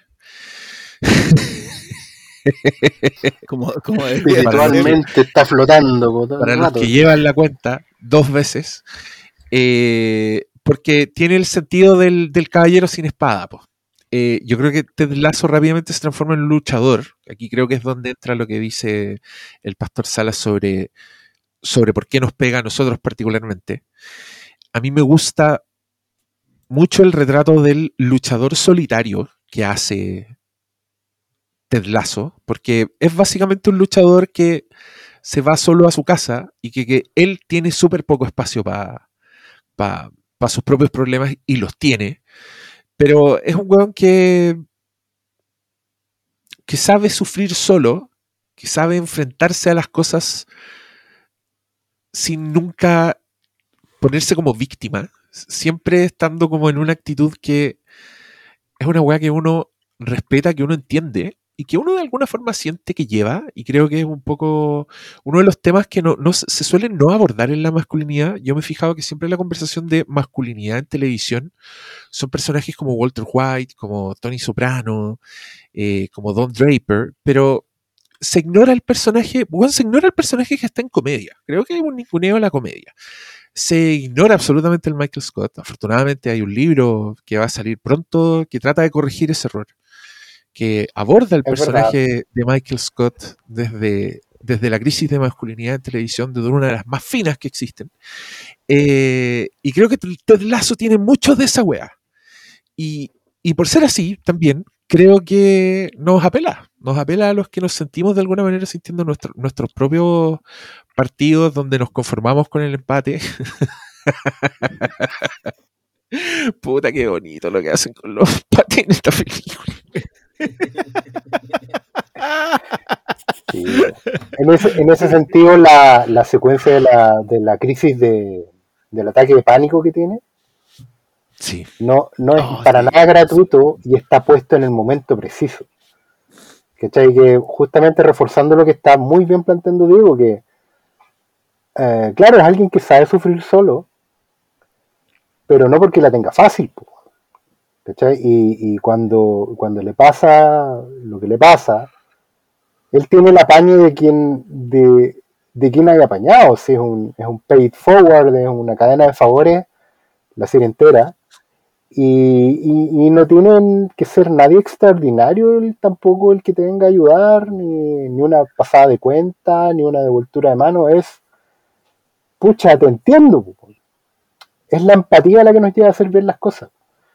Por eso eh, hay también eh, otra vez nuevamente mérito de la, de la construcción narrativa, porque las cosas que van pasando, que nos pueden identificar, están puestas en el momento que tienen que estar. Y yo creo que eso también se agradece mucho cuando hablan de, un poco del sello de Apple. Yo estaba pensando, los escuchaba y pensaba así, pues, por un lado está el, el mérito de eh, atreverse a hacer este tipo de ficción, no en los mundos en los que ya la están haciendo otros. Eso es como lo primero, es como saber que no es tan fácil decir eh, cuál es la serie de alto presupuesto de Apple TV, cuál es la serie juvenil de Apple TV, cuál es la serie de, de, de fantasciencia o de, o de crímenes noir para la mamá y la abuelita, ¿cachai? Eh, O de misterio. no, no, no.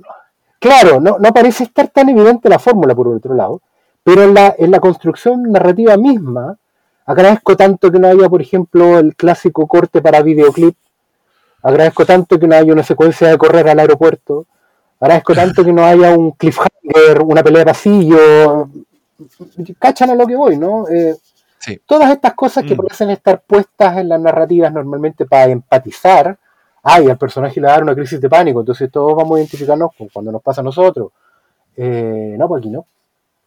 ¿Cachai? Eh, ¿Sabéis qué, funcionar al relato y no al espectador. No está con el algoritmo, eso es lo que quiero decir. Sí, no sé, es que yo lo entiendo, pero yo creo que tiene línea editorial, pero se siguen sintiendo los pesos autorales. Que eso es algo que el algoritmo en, en- en otros streamings no está dejando que ocurra, porque yo acá, claro, de Servant se puede hablar una que dos horas acerca de cómo está eh, un- una mano de se, pu- se puede decir de chamalán, pero que en realidad el ¿cómo se llama el Basloop? ¿Cómo le- Tony Vas Gallop. Tony Gallup eh, es una historia. Tú, tú- tú entiendes que quien está ahí detrás está contando su historia con muy pocas satisfacciones, diría yo, para el espectador que anda en búsqueda del- de una dosis fácil. Porque, loco, Servan es cualquier cosa menos la dosis fácil. Eh, For All Mankind es una serie que te postula que perder es parte de seguir adelante y que te tira, pero toda la caballería encima de, de lo que todos consideran el, como le dicen, el em, eh, eh, justice, social justice warrior. Ajá. Toda, toda esta idea de la corrección política te la tira encima, pero está tan bien escrita, está tan bien armada como idea, que te rendí. O cuando, cuando llegaste al final ya sabéis que, mira, un- un- una, una cosa así puede cambiar el rumbo de la historia. Y, y vais sumando, vais sumando, vais sumando. Pero claro, yo sé que series de Ronald D. Moore, esta, Diego notó de inmediato que era de un autor al que conoce. eh, y probablemente, bueno, y también pasa con Morning Show. A Morning Show también se le nota la marca de, de- de la doña ahí. Y sucede con Mythic Quest también. Y sucede con Mythic Quest. Gracias, malo por él. Yo sabía que se me estaba olvidando una de, de Apple. Pero, pero yo creo que puede que sea porque hay una línea editorial arriba que les está permitiendo a los autores hacer sus series. Pero creo que la línea editorial tiene que ver con lo que dice el Diego a propósito de que se agotó el cinismo y es necesario el, el- el caprismo en el mundo. Pero digámoslo, no digámoslo bien, estamos chatos de ese conche su madre de Doctor House, weón. Todas las series iguales. Ahora tienen a un mini Doctor House en una serie que es como la más Chao. A mí me The, tiene- The Good Doctor. es la misma, weá. Entonces, ¿cachai? A mí personalmente me tienen aburrido. No sé si a ustedes les pasa lo mismo. The Good Ya, Doctor es que- su madre también. Es la misma weá que Doctor House. ¿En serio? ¿Es un saco wea? Pero ese weón era el. No, pero, bonito de- pero se supone que se supone que el Good Doctor es autista. ¿Cachai? Claro. El- Ah. Es una cruz se entre supone House que el y Doggy House House. tenía, claro, House tenía lupus, ¿no?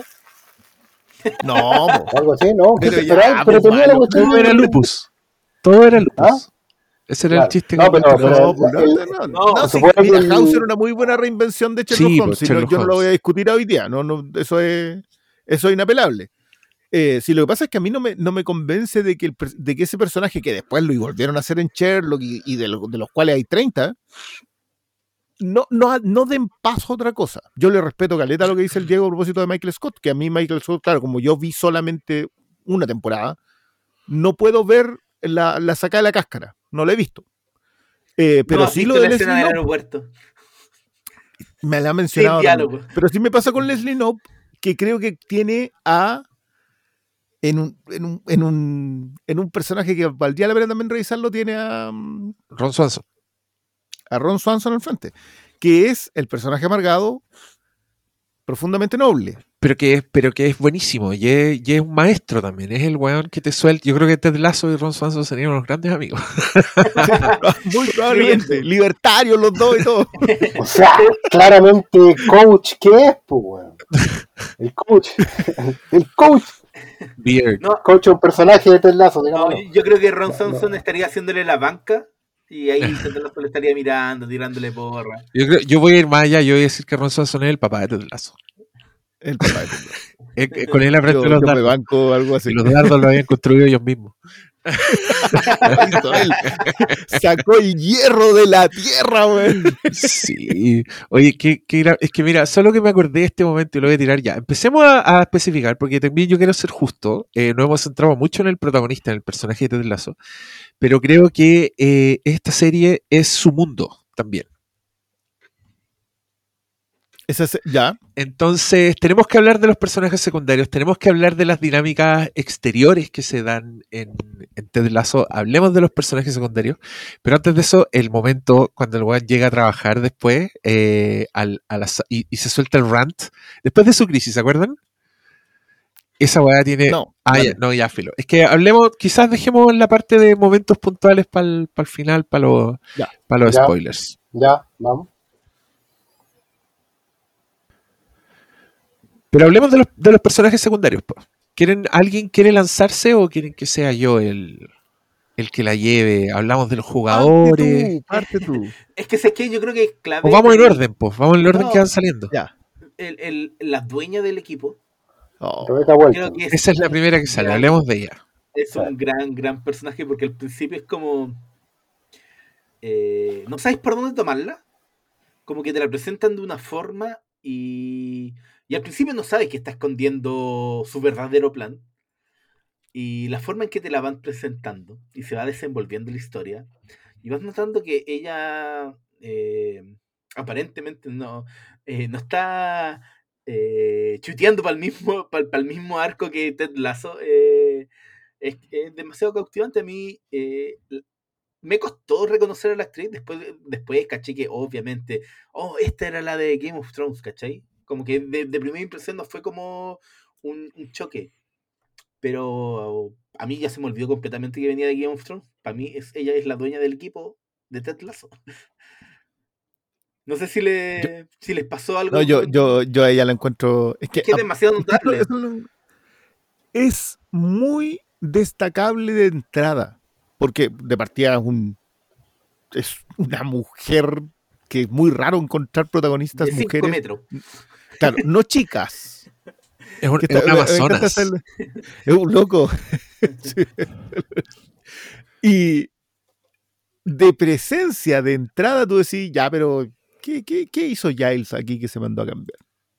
La cambió por un modelo más chico, viene toda otra conversa ahí que, que encuentro que también es un personaje que es muy cierto lo que dice el Diego, que es bidimensional, pero con un cierto nivel de necesidad que lo sea. O sea, que neces- Sí, un villano al que no prestarle atención, ¿cachai? que sea solo el villano. No, es que eso pasa. Y mire, me, me encanta porque también creo que esa weá es, es muy remanente de Scrubs. Scrubs eh, tiene mucho personaje secundario que es súper bidimensional. De hecho, tiene demasiado. Quizás eso hace que Scrubs sea tan más comedia y que eh, Más Ted. Lasso, claro, Ted Lasso otras weas, ¿cachai? Pero, pero están esos personajes que existen básicamente como, eh, puta, son una función, ¿cachai? En este caso el weón es una función. Ese personaje es antagonizar con nuestros protagonistas, eh, directa o indirectamente, ¿cachai? Con la, con la Amazonas por un lado, con Ted Lasso por otro.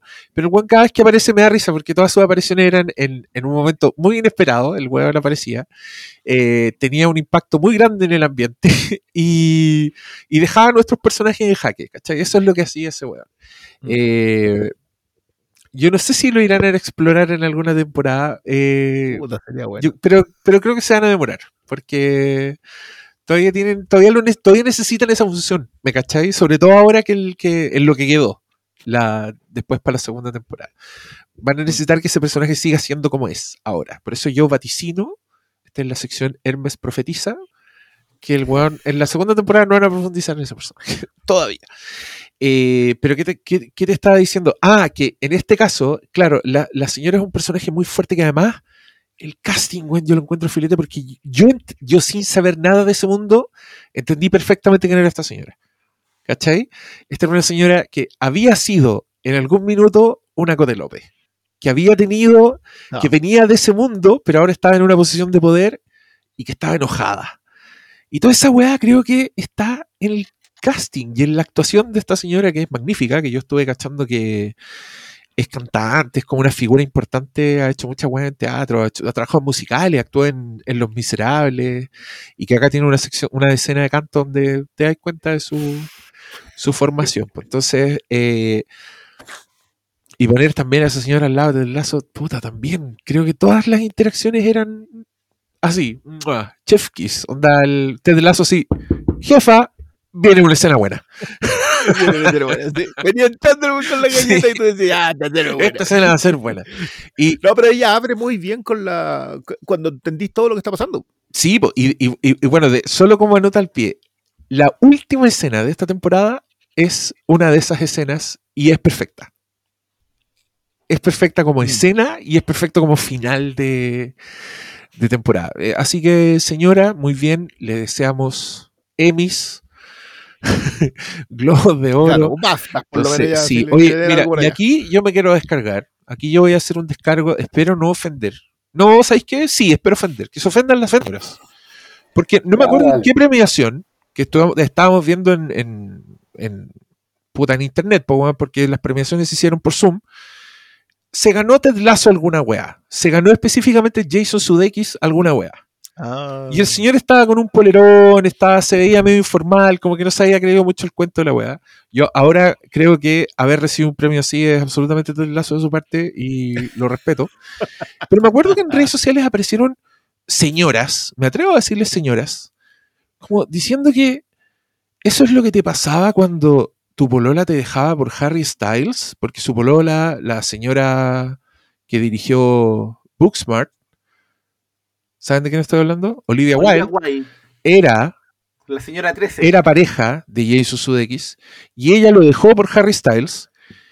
Y cuando este señor Sudeikis se ganó un premio, salieron muchas personas a basurearlo en Twitter, a decir que, guau, eso es lo que te pasa cuando tu esposa te deja por Harry Styles, eh, como burlándose, como si... Y yo aquí quiero decirle a todas esas señoras que no tienen idea quién es Ted Lasso, que Ted Lasso es el único que ganó acá, y que usted ponga Booksmart como producto, como una obra de arte, y ponga Ted Lasso al lado y dígame quién es el verdadero ganador. Yo quiero La hacer esa invitación quiero reivindicar completamente a Jason Sudeikis. Yo en ese momento no conocía a Ted Lasso, pero weón, habría estado haciéndole barra al weón por su premiación, por su look, por todo, y barrer con toda esa señora, que encuentro que la vendieron. La vendieron y se dejaron en evidencia y deberían borrar sus tweets y retractarse. Vamos a buscar quiénes son. Sí, yo las voy a buscar, yo las voy a buscar. Culpables. Mira, qué, qué bueno que contaste esa historia, yo no estaba enterado, pero una de las cosas que me gustaba del personaje, que me gusta del personaje de Rebecca Walton, es que a ella le hacen en esta serie justamente lo que le hicieron estas señoras a Jason Sudeikis. Mm. ¿Cachai? Yo sé que lo hicieron probablemente en redes sociales respirando un poco en la herida, porque es algo que le pasa a las mujeres. A, a las mujeres se les cambia por modelos nuevos, eh, se les usa como objetos con fecha de vencimiento, lo cual también es una gran metáfora del fútbol, por cierto. Todo el mundo sabe que los futbolistas viven una especie de burbuja de carrera de éxito cuando lo tienen, porque tiene una fecha de vencimiento que es muy cercana. Y que es algo que le 85 pasa, que, que es algo que vemos en un personaje de Ted Lasso. Es una, es una de las Por líneas supuesto, argumentales y una de las más maravillosas de todas. están tan bien escritos que incluye toda esa cosa de la obsolescencia programada en la humanidad, producto de, la sociedad en que vivimos, del capitalismo, del mundo que nos movemos, y de cómo estáis jubilado al momento que te levantaste de la cama. ¿Cachai? Y, y qué bueno que ese personaje de Rebecca Walton lo grafique de tan buena manera que nos haga entender la humanidad que hay detrás, el, el- el calvario que hay adentro, porque uno, e- ese personaje en el piloto es claramente el villano, es la piedra, el muro con el que Ted Lasso va a chocar. Eh, lo explicita ella, dice su plan, ¿cachai? a través de las conversaciones que tiene con el, con el sushi de- del equipo. Ah, de ahí voy a buscar el nombre, que también es Eh, un gran perdón, el- personaje. El El, administrador. el administrador, claro. Pero, el pero termináis al final de Higgins, Higgins, que también es un nombre muy futbolero, es muy británico. Ah, pero, y termináis al final de la temporada abrazados, pues. ¿Cachai? Eh, abrazados a esos personajes y entendiéndolos completamente en su alma, corazón y todo. Entonces, sí, qué, qué bonito que hayas contado eso porque justamente Ted Lasso está diciéndote, oye, yo ya vengo de vuelta de esto. Te paseo, señor. La saco a pasear en... Yo, yo esa anécdota que cuenta, que cuenta el Diego, yo no tenía idea por qué lo habían cambiado. No, tam- tampoco sabía que era, que era la Wild la señora. Pero al revés, loco, nos crucifican a todos. Así, pero en una plaza pública y azotados previamente. Ah, sí, claro. Lo, lo No, único que voy a se- dejar ahí. oiga, ¿Wilson Suzuki se fue con Dualipa? No, no, Oh. no. Y, y claro, y en una premiación Olivia Wilde sale vestida así y, y si te atreviste a criticarla... Nada más, eso lo voy a dejar ahí nomás porque, yo me acuerdo... Sí, es que yo me acuerdo que cuando, cuando lo vi pasar, yo dije, porque me mencionaron que había tenido un muy mal divorcio, y dije, pucha, que lata, igual con un cambio horario eran como las 3 de la mañana donde él estaba recibiendo el premio y ya, me vale, puedo entenderlo. Después de eso, Anthony Hopkins ni siquiera se presentó a la premiación porque era su horario de dormir. Bueno, es decir, Anthony Hopkins también es otra cosa. Pero no yo no entendía la crítica. Era porque la gente en las premiaciones tenía que estar maquillada y presentable para mirar una pantalla. No, mira, había. No le mandé. Es que había. Era terrible porque había dos tipos de basureos contra Jason Sudeikis por estar así en esa premiación. Uno era porque por desarreglado, por, por, por, por dejado, y eso como consecuencia de que te patearan, ¿cachai? Entonces era como. Eso, eso le pasa a un hombre cuando una mujer lo deja por Harry Styles. Esa era una como consecuencia de lo pateo. Cuando Y la una segundo, mujer y- como cuando una mujer como Olivia Wilde lo deja a uno. Ese era como el tenor de los Claro. Y la, y la segunda, que es, es más ofensiva, creo yo. Puta, se me fue la onda, weón. un La segunda, no, la segunda lectura era con razón te dejaron por Harry Styles. Y incluso con fotos comparativas, como una foto de Jason Sudeikis así con su polerón con capucha, que, que tenemos puesto ahora nosotros mismos, Sí, hace frío. y al lado una de Harry Styles con sus trajes de Harry Styles, po, weón, así dando un concierto y todo. Entonces, ambas muy injustas y, y muy terribles además, porque, claro, si lo hiciera ahí al revés, si tú dijeras "Pff, tapa la cagada porque la pateó este mijito rico, no, di el pico, me dolió hasta decirlo, lo encuentro horrible. Y lo otro también, pues, weón, como, como compararte con el weón nuevo de tu ex y decir, ay, con razón, la weá mala onda, pues, weón, son seres humanos, loco. Y ahora sé que este lazo ¿Te más acuerdas ahí? encima- ¿Se acuerdan de, Ahora. ¿se acuerdan de en, en Ted Lasso, ¿se acuerdan de la escena del ayuno temple con, con la señora Walton? Donde llega ella como a la oficina porque están todas amigas, digamos, se están apañando, están siendo muy sororas. Qué linda A, a pesar de la diferencia de clase, Sí. a pesar de la diferencia de clase, que a veces la sororidad, a la sororidad a veces se le olvida eso. Am, y ella le dice un poco, porque la viene a ver porque hay una noticia, ya que de- ella debería haberse enterado, y es que su ex marido se dejó ver con la nueva.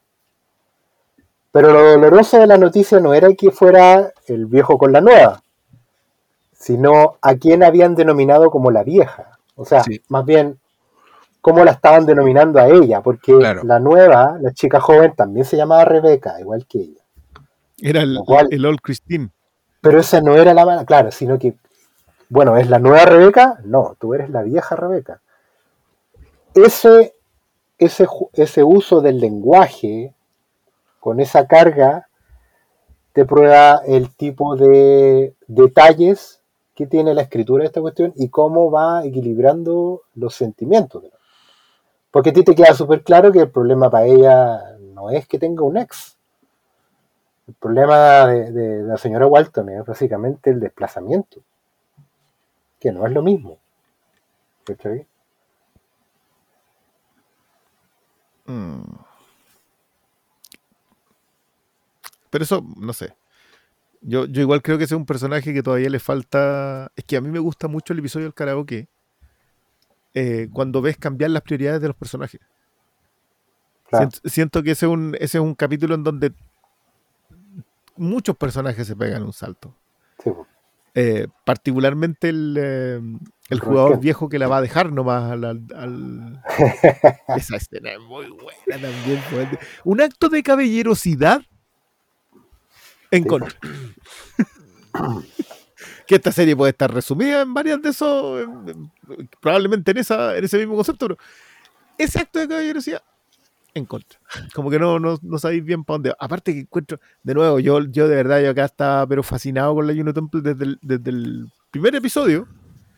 Pero ya en estos otros, eh, la parte de las tallas de este, del jugador viejo, el jugador viejo es Roy Kent, ¿cierto? Sí, Sí, puede ser Roy sí. Kent. La talla de cuando se pone a leer el eh, A Wrinkle in Time, ¿no? Ay, weón, cuando le pasan los libros. Y se pega la, y se pega la puteada cuando le cae la teja. Sí, Sí. a la puta. Y eso, Y la, y y eso la- después sobrina llevado- la que le cobra. la- cuando, cuando le lea a la sobrina, qué bonito eso. No, weón, es que Porque tiene toda la relación del mundo, weón. No, y hay tallas como cuando habla del viejo, ¿no? Que tu papá es racista. Obvio, pues, weón, se pone de no sé qué barrio. Sí. Obvio que es es un, racista. es un, es un weón del, del centro de 60 años, weón, obvio que es racista. Esa talla es maravillosa. Sí. Porque ni siquiera es como que es- no es una disculpa de una generación. Si hay muchas de esas tallas chicas que a mí me encantaban, porque, porque encuentro que pasan muy bien. Lo que pasa con, cuando a la mina la van a fotografiar con el Ted Lasso, cuando la Juno Temple la fotografían con Ted Lasso. Eh, lo de la entrevista, yo, yo de verdad que para mí lo del Independent, cuando, cuando te devuelve al fútbol, lo que le pasa al protagonista odiable de esta, de esta historia, que es el, eh, el jugador exitoso, el que se va a ir al, al equipo grande porque está El préstamo. niñito estrella. Jamie Tart. Claro, El y la Cristiano subasta, Ronaldo. loco. El Cristiano Ronaldo estaba. Sí, yo diría que el de Metegol es más Cristiano Ronaldo. No. Por pinta, Sí, por ego. Y por, y por postura, y por. y por todo. Se fijaron, me encantó saltar entre Metegol y, y esta película. Se fijaron cuando el Metegol, él está haciendo el tour a la mina por su casa y es una escena para decirte que el weón es tonto, básicamente.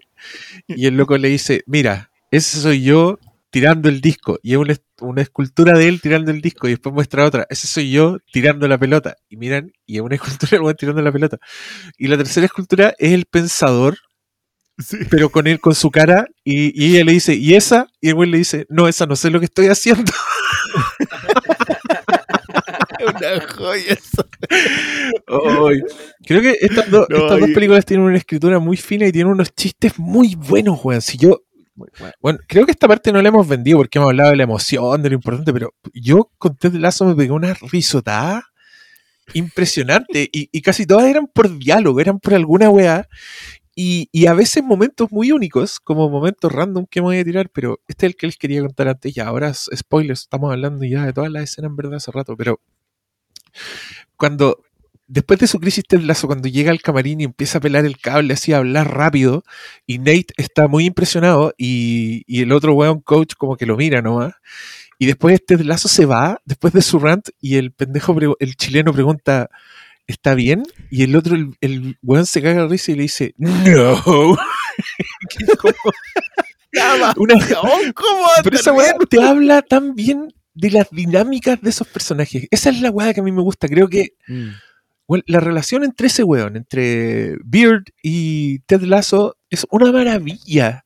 Todas las weas que hacían, cómo se comunicaban, la- Claro. las weas que se sacaban, las weas que los hacían reír, como los chistes internos que tienen los weones son, están muy bien escritos y son, y son un placer. Si al final veis la wea así con una sonrisa en la cara, porque, porque es un mundo muy complejo y muy bonito, donde todos son muy simpáticos. Yo la aparición de Dani Roja de haber sido los momentos, porque yo creo que igual esta tiene mucha comedia de, de interacción, a veces sin los diálogos. Pues hay mucha mirada muy buena en esta. Hay muchas cosas así como que pasan y que todo. Sí, mucha comedia de reacción. comedia de reacción y, y claro, acá Dani Roja es... Yo no, no quiero estimarla tanto, igual no quiero quitarle los momentos a la gente, pero la, la entrada de Dani Roja y su definición del fútbol son momentos altísimos en esta serie. Pero para mí, eh, todo, la escena del bar, la discusión sobre Scorsese. Esa weá. El- el- en el camarín, todos tenían. No, en- eso fue en el bar, sí, tienes razón. No, en el en bar. po. cuando iban a hacer eso. Es que también lo bueno del humor, de, de mucho del humor de la serie, es que está construido, claro, por, en un primer nivel, o quizás en un segundo nivel, diría yo. Tiene, tiene este humor que es de mirada, de, de frase bien puesta, de complicidad, de, de química sólida entre los personajes que puede hacer reír a cualquiera.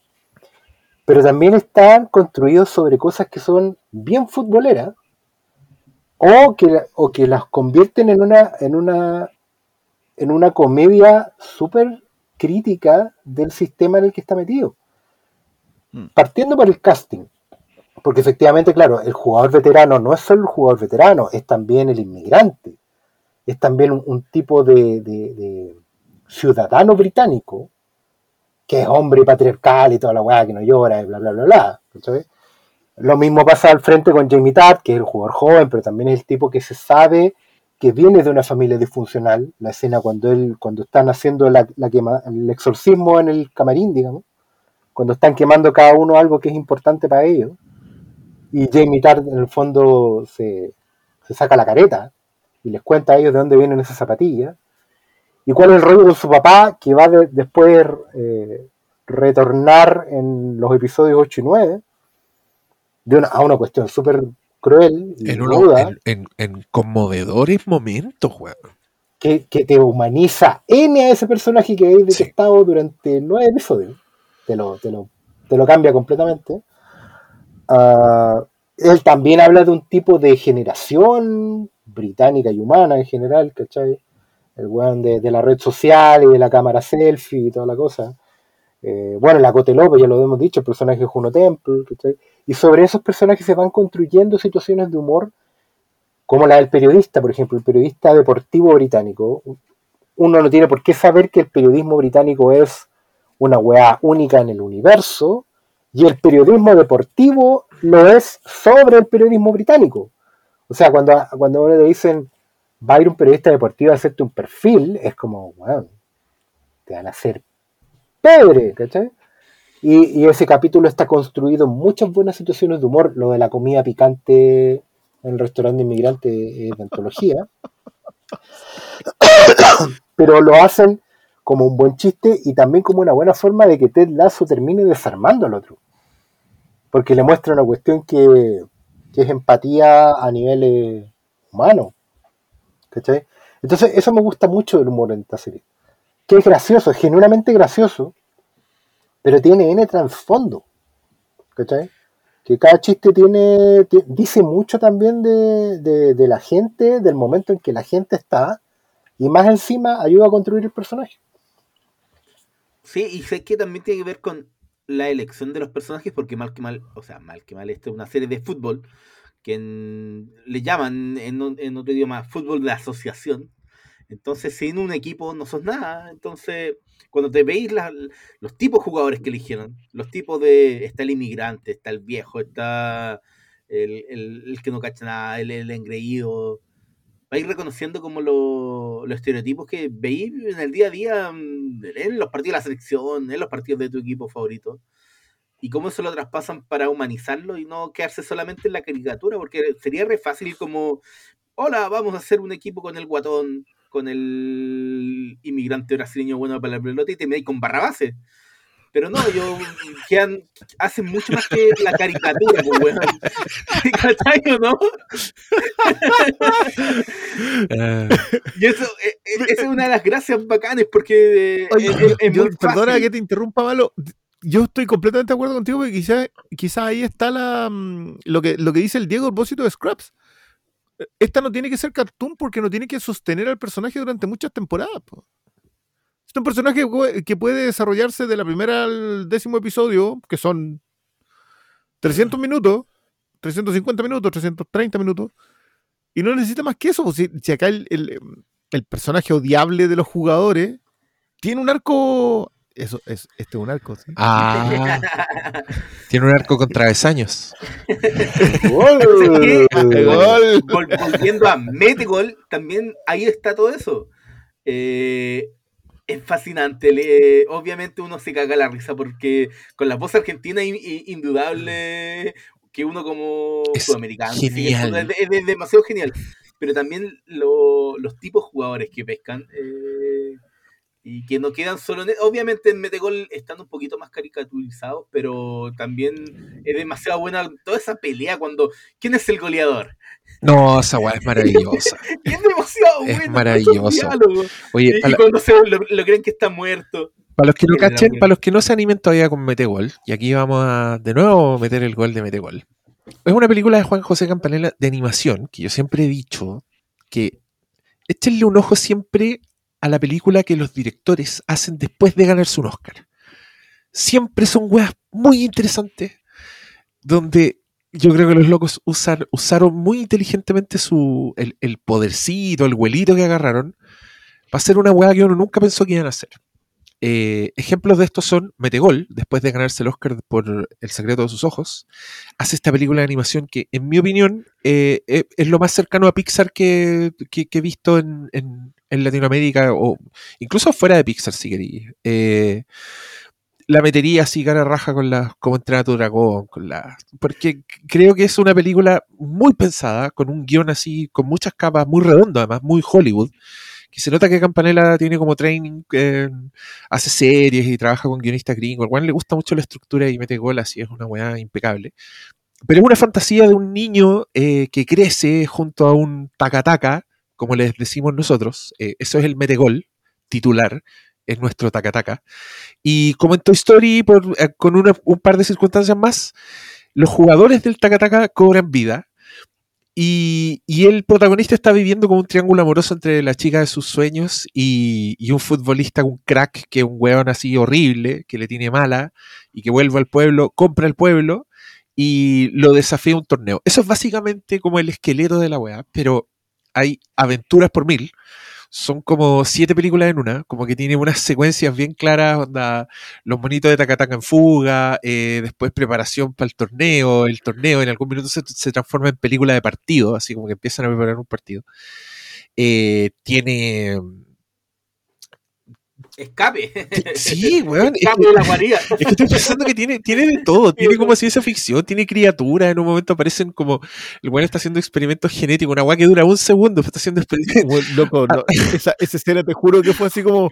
¿Y para qué metiste esta? we-?" Y, y me Es funciona. que fue para funcionando. fue para salvar a los personajes, ¿cachai? Como que el weón usa todas las weas que tiene en su momento. Es que, loco, esa cuestión remata en una de las escenas más gloriosas que tiene esa película. La explosión. Porque re- la, en la explosión los que salen con la bandera. Ole, ole, Ah, ole, ole, hay ole. una explosión y pasan todos los personajes volando al lado de la cámara y se, y se ponen en cámara lenta y todos van haciendo algo distinto. Bueno, eso es de mis escenas favoritas de mi hija. Y ahí también, a propósito de lo que dijimos de Breakfast- Club, pasan colados todos los chistes de la, de la droga, do- drogadicción de ese personaje. Pues ese personaje es súper volado, es así. Y en esa parte el weón pasa con humo verde detrás y el loco va haciendo así. "Shut Y los hermanos, los hermanos van peleando. todo Oh, los Y los, y los que tienen, y los que tienen tensión homoerótica van como bailando tango, ¿se fijan? Esa weá. No, weón, eso es como eso muy chistoso. Y acá, el equipo de Metegol es una weá muy graciosa, muy diversa, que creo que esa es la gracia como... Por acá tiene sentido que sea diverso, pues, weón, porque los equipos son diversos. O sea, tenéis como Sí, un buen local que es como la estrella, tenía un buen importado de Sudamérica, tenía un africano, y esa weá es muy chistosa. Y en, en Metegol, eh, yo, yo me pregunto, me pregunto si es racista lo del coreano en Metegol, pero puta que es gracioso, weón. Cuando, cuando va a mirar, Coreano. cuando va a mirar los números y los otros dicen, mira, su mentalidad hace que él vea las cosas como... Y, y hacen como toda una secuencia que el weón está mirando los números y tú crees que está pensando en algo muy complejo y se da vuelta y dice, me hace un baro de mucho número. No, y, to- y toda la. No, para mí lo que hacen con el otro equipo, con el, el de los pelados, que es como el, el equipo los, de los rapados, no, no sé cómo, cómo le llaman, que son los... Los burdeos. El otro, equi- No, el otro el equipo equipo, Tacataca, bueno. po, si el Tacataca El son dos equipo, el equipos. Sí. sí, son dos equipos. El otro equipo. con el que no jugáis tú, va a po. funcionar. ¿Saben que yo la no, vi? yo- yo- Dale. No, te voy a decir que la, la vi hace poco con, con mi hijo más chico, que es reacio en general, porque es chico y está bien, a ver películas donde no tenga antecedentes. ¿Cachai? Él, él como, como fruto de su generación está muy dado a, al teaser, al tráiler, a la promo, ¿cachai? A, a que le vendan la historia antes de... Ustedes saben, las películas empiezan mucho antes de estrenarse y terminan después. Entonces ir para atrás a una película que no tiene ningún gancho aparente, porque no hay una promoción al torno a ella, no hay un marketing, no hay un cuento, no un humo que te la venda, porque en el afiche no veis personajes reconocibles, estáis viendo personajes. Eh, fue muy satisfactorio. Eh, en general, claro, como estamos acos- acostumbrados a consumir franquicias con los niños, nos pasa lo, lo que estaba diciendo en un principio. Y él se sentó, le dio la oportunidad, eh, y en un momento le, le pasan esas cosas que uno agradece que le pasen a los niños con las películas. Que es que mm, van por todo el- pasan por todo el carrusel de emociones. La risa, la diversión, el miedo, la pena, ¿cachai? Que son cosas que no sé, porque que les pasa con Coraline, con, con Mm. películas que no son eh, no son la, la franquicia, ¿cachai? no, no están hechas por fórmula. Y que él pudiera identificarse con los personajes independiente que no conociera el tacataca o el fútbol. ¿Cachai? Pues Mi hijo no juega tacataca porque ¿a dónde va a ir un cabrón chico a jugar tacataca? Menos un tacataca de lata, pues, ¿cachai? Con, con arcos de lata y con, con, eh, fierro eh, engrasado. ¿cachai? No, no tenéis esa lógica. La lógica de, del 1, 2, 4, 3, no la tenéis. Eh, identificar esas cosas eh, no están en su ADN, pero él termina conectando con otras cuestiones, como, el, como los chistes, como la, la dinámica entre el equipo, ¿cachai? la dinámica de esa delantera, eh, las diferencias que tienen y cómo todos al final se terminan apañando para otro objetivo, que es prestarle ropa a Amadeo. ¿cachai? Amadeo que tampoco es un personaje con el cual los niños se vayan a identificar, porque no es necesariamente un modelo de conducta, o, Amadeo. o alguien a quien pudiera imitar, querer imitar, ¿cachai? O admirar. Eh, bueno, en esta película nadie es imitable, todos son muy...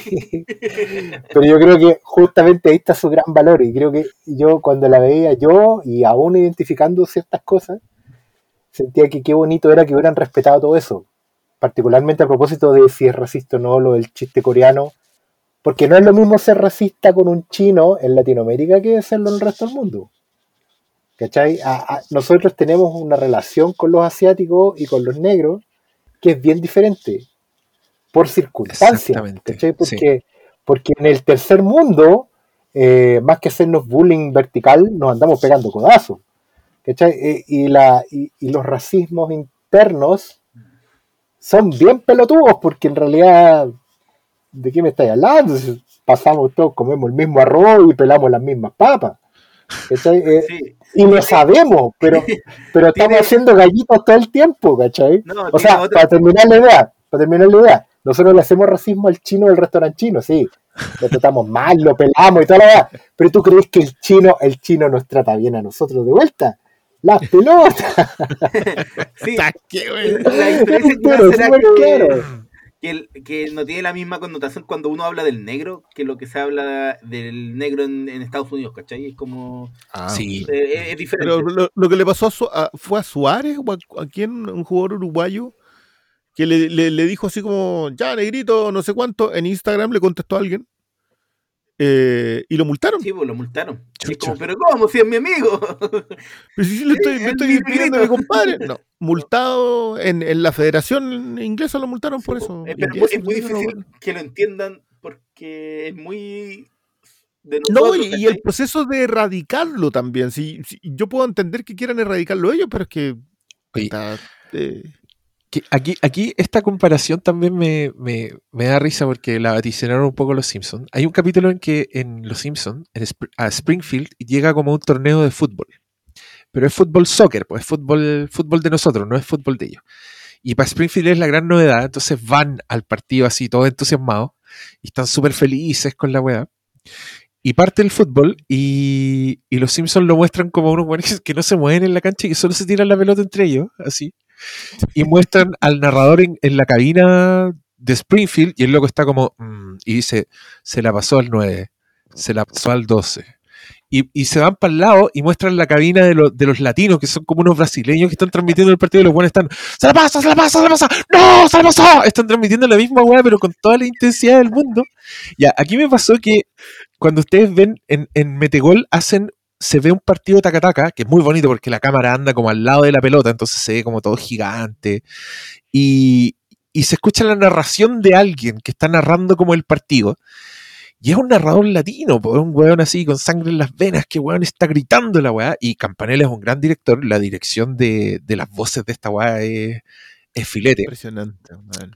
Y en el partido climático está ese mismo nivel de narrador que yo me acordaba en Ted Lasso, porque Ted Lasso está, hay un partido que ya, bueno, uno de los pocos, el, el partido que te muestran, que la weá están pasando unas weas impresionantes, y los narradores, que son personajes reales, los busqué, ustedes ya lo saben, Sí. por supuesto, encontré que los weones eran fomísimos, eran como, bueno, eh, se levanta y probablemente se va a quedar ahí para un buen rato, y yo decía, "No, weón, ¿dónde, ¿dónde está la sangre en las venas de estos personajes? Bueno, la sangre en las venas está en Metegol.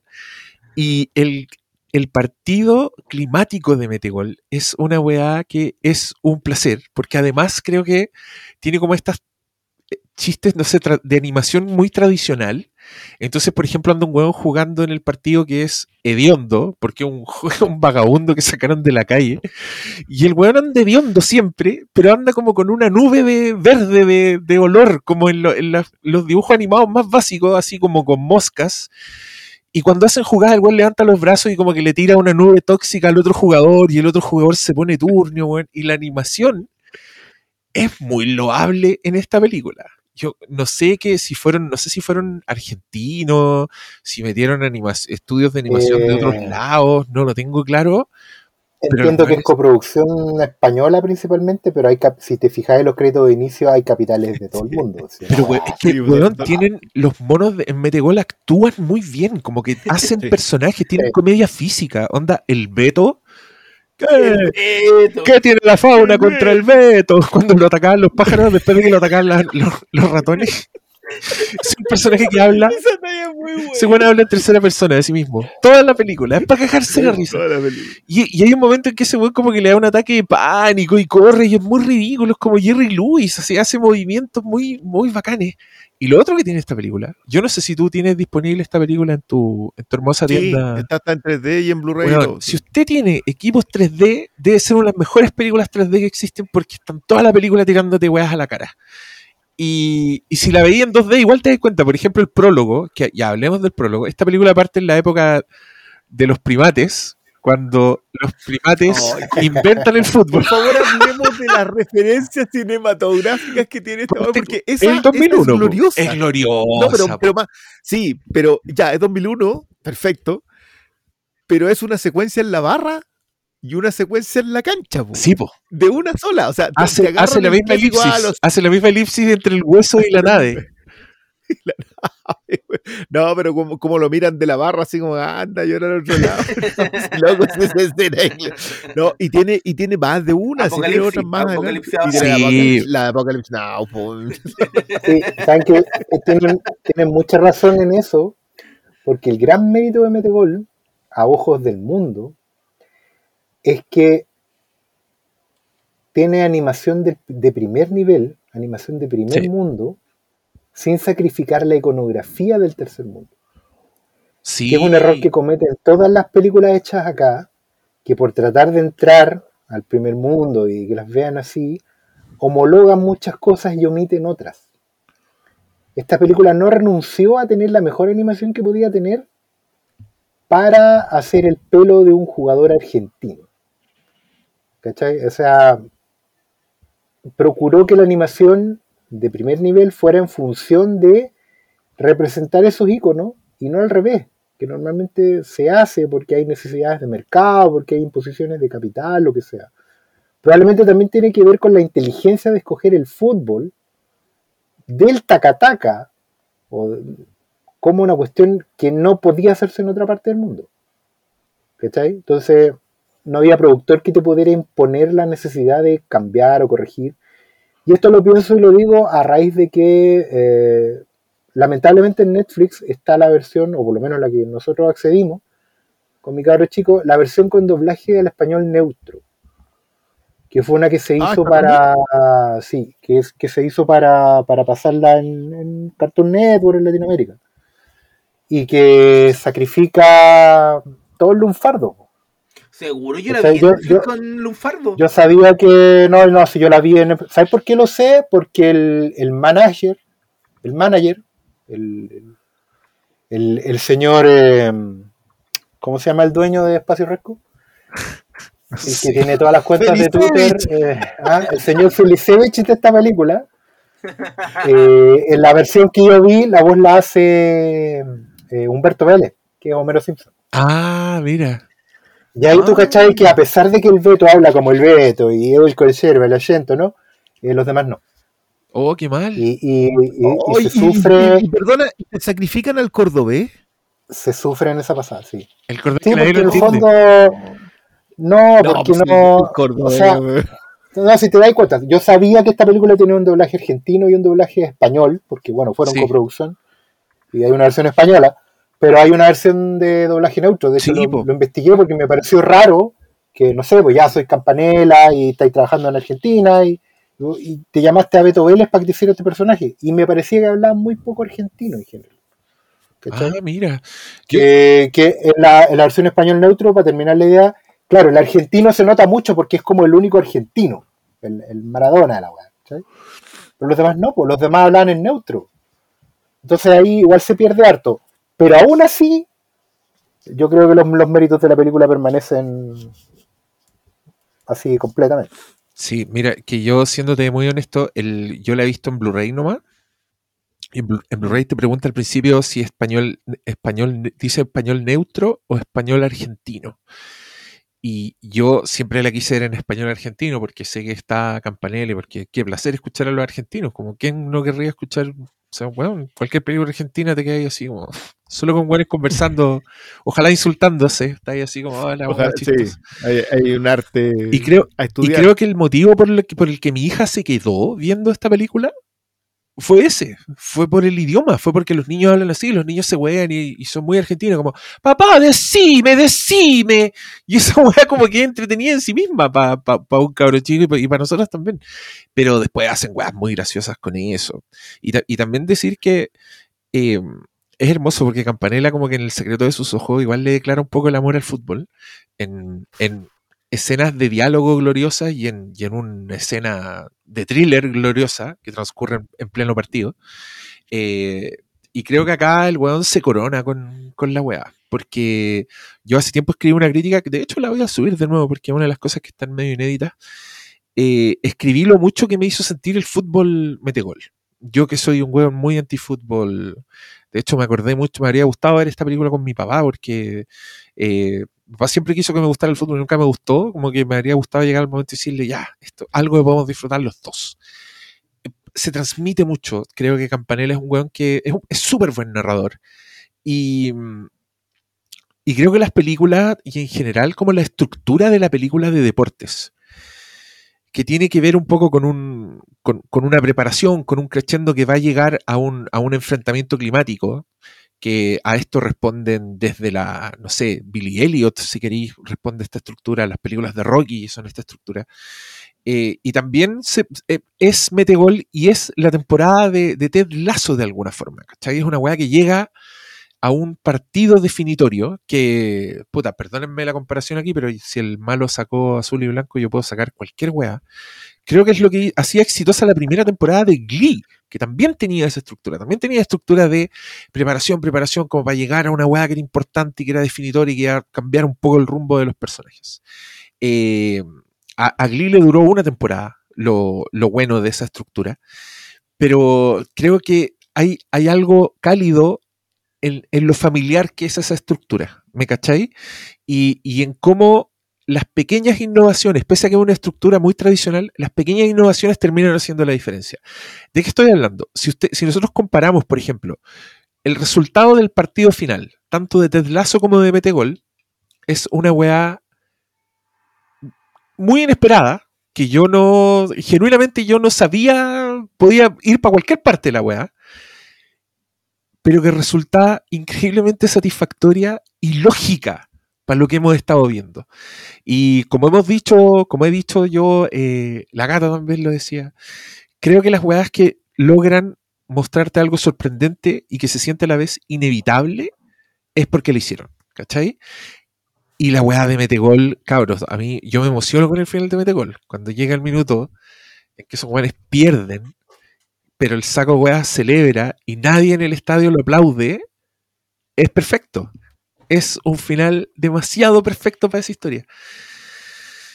Y no sé si volver a Ted Lasso. Yo, yo, yo te quiero decir que yo creo que, que igual- al igual que Ted Lasso, Ted Lasso llegando después en este sentido, eh, le vuelven a, poner- a poner el corazón al fútbol. Sí, la, la gran gracia de ese silencio sepulcral en un estadio inventado, la gran gracia de lo que ve el manager es el reencuentro con. Porque el capitán lo dice, no, pero, pero no importa, escucha. No se escucha nada. Justamente. Entender ese silencio es entender el corazón del fútbol. po. Y qué, y qué bonito. Luego- luego- luego- Y, llegaron a lo mismo. Creo que. en- sí, pues, sí, Te- te- y, y Ted Lasso también tiene esos momentos, tiene unos momentos de estar en la cancha y decir, ah, mira, escucha. Que, bueno, la- la- Wanker, la o, o la salida de Roy Kent, que es una belleza. Sí, lo, No, lo- la- lo- lo- de Wanker es muy chistoso y que Ted de tenga, bueno. tenga la lucidez para decir, eh, es la misma palabra.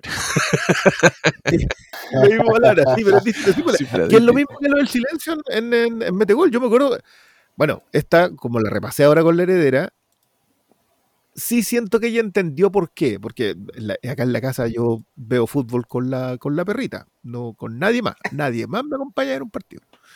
Y malo cuando viene al frente cuando. Oh, y ahí el- el- los Diamond Dogs.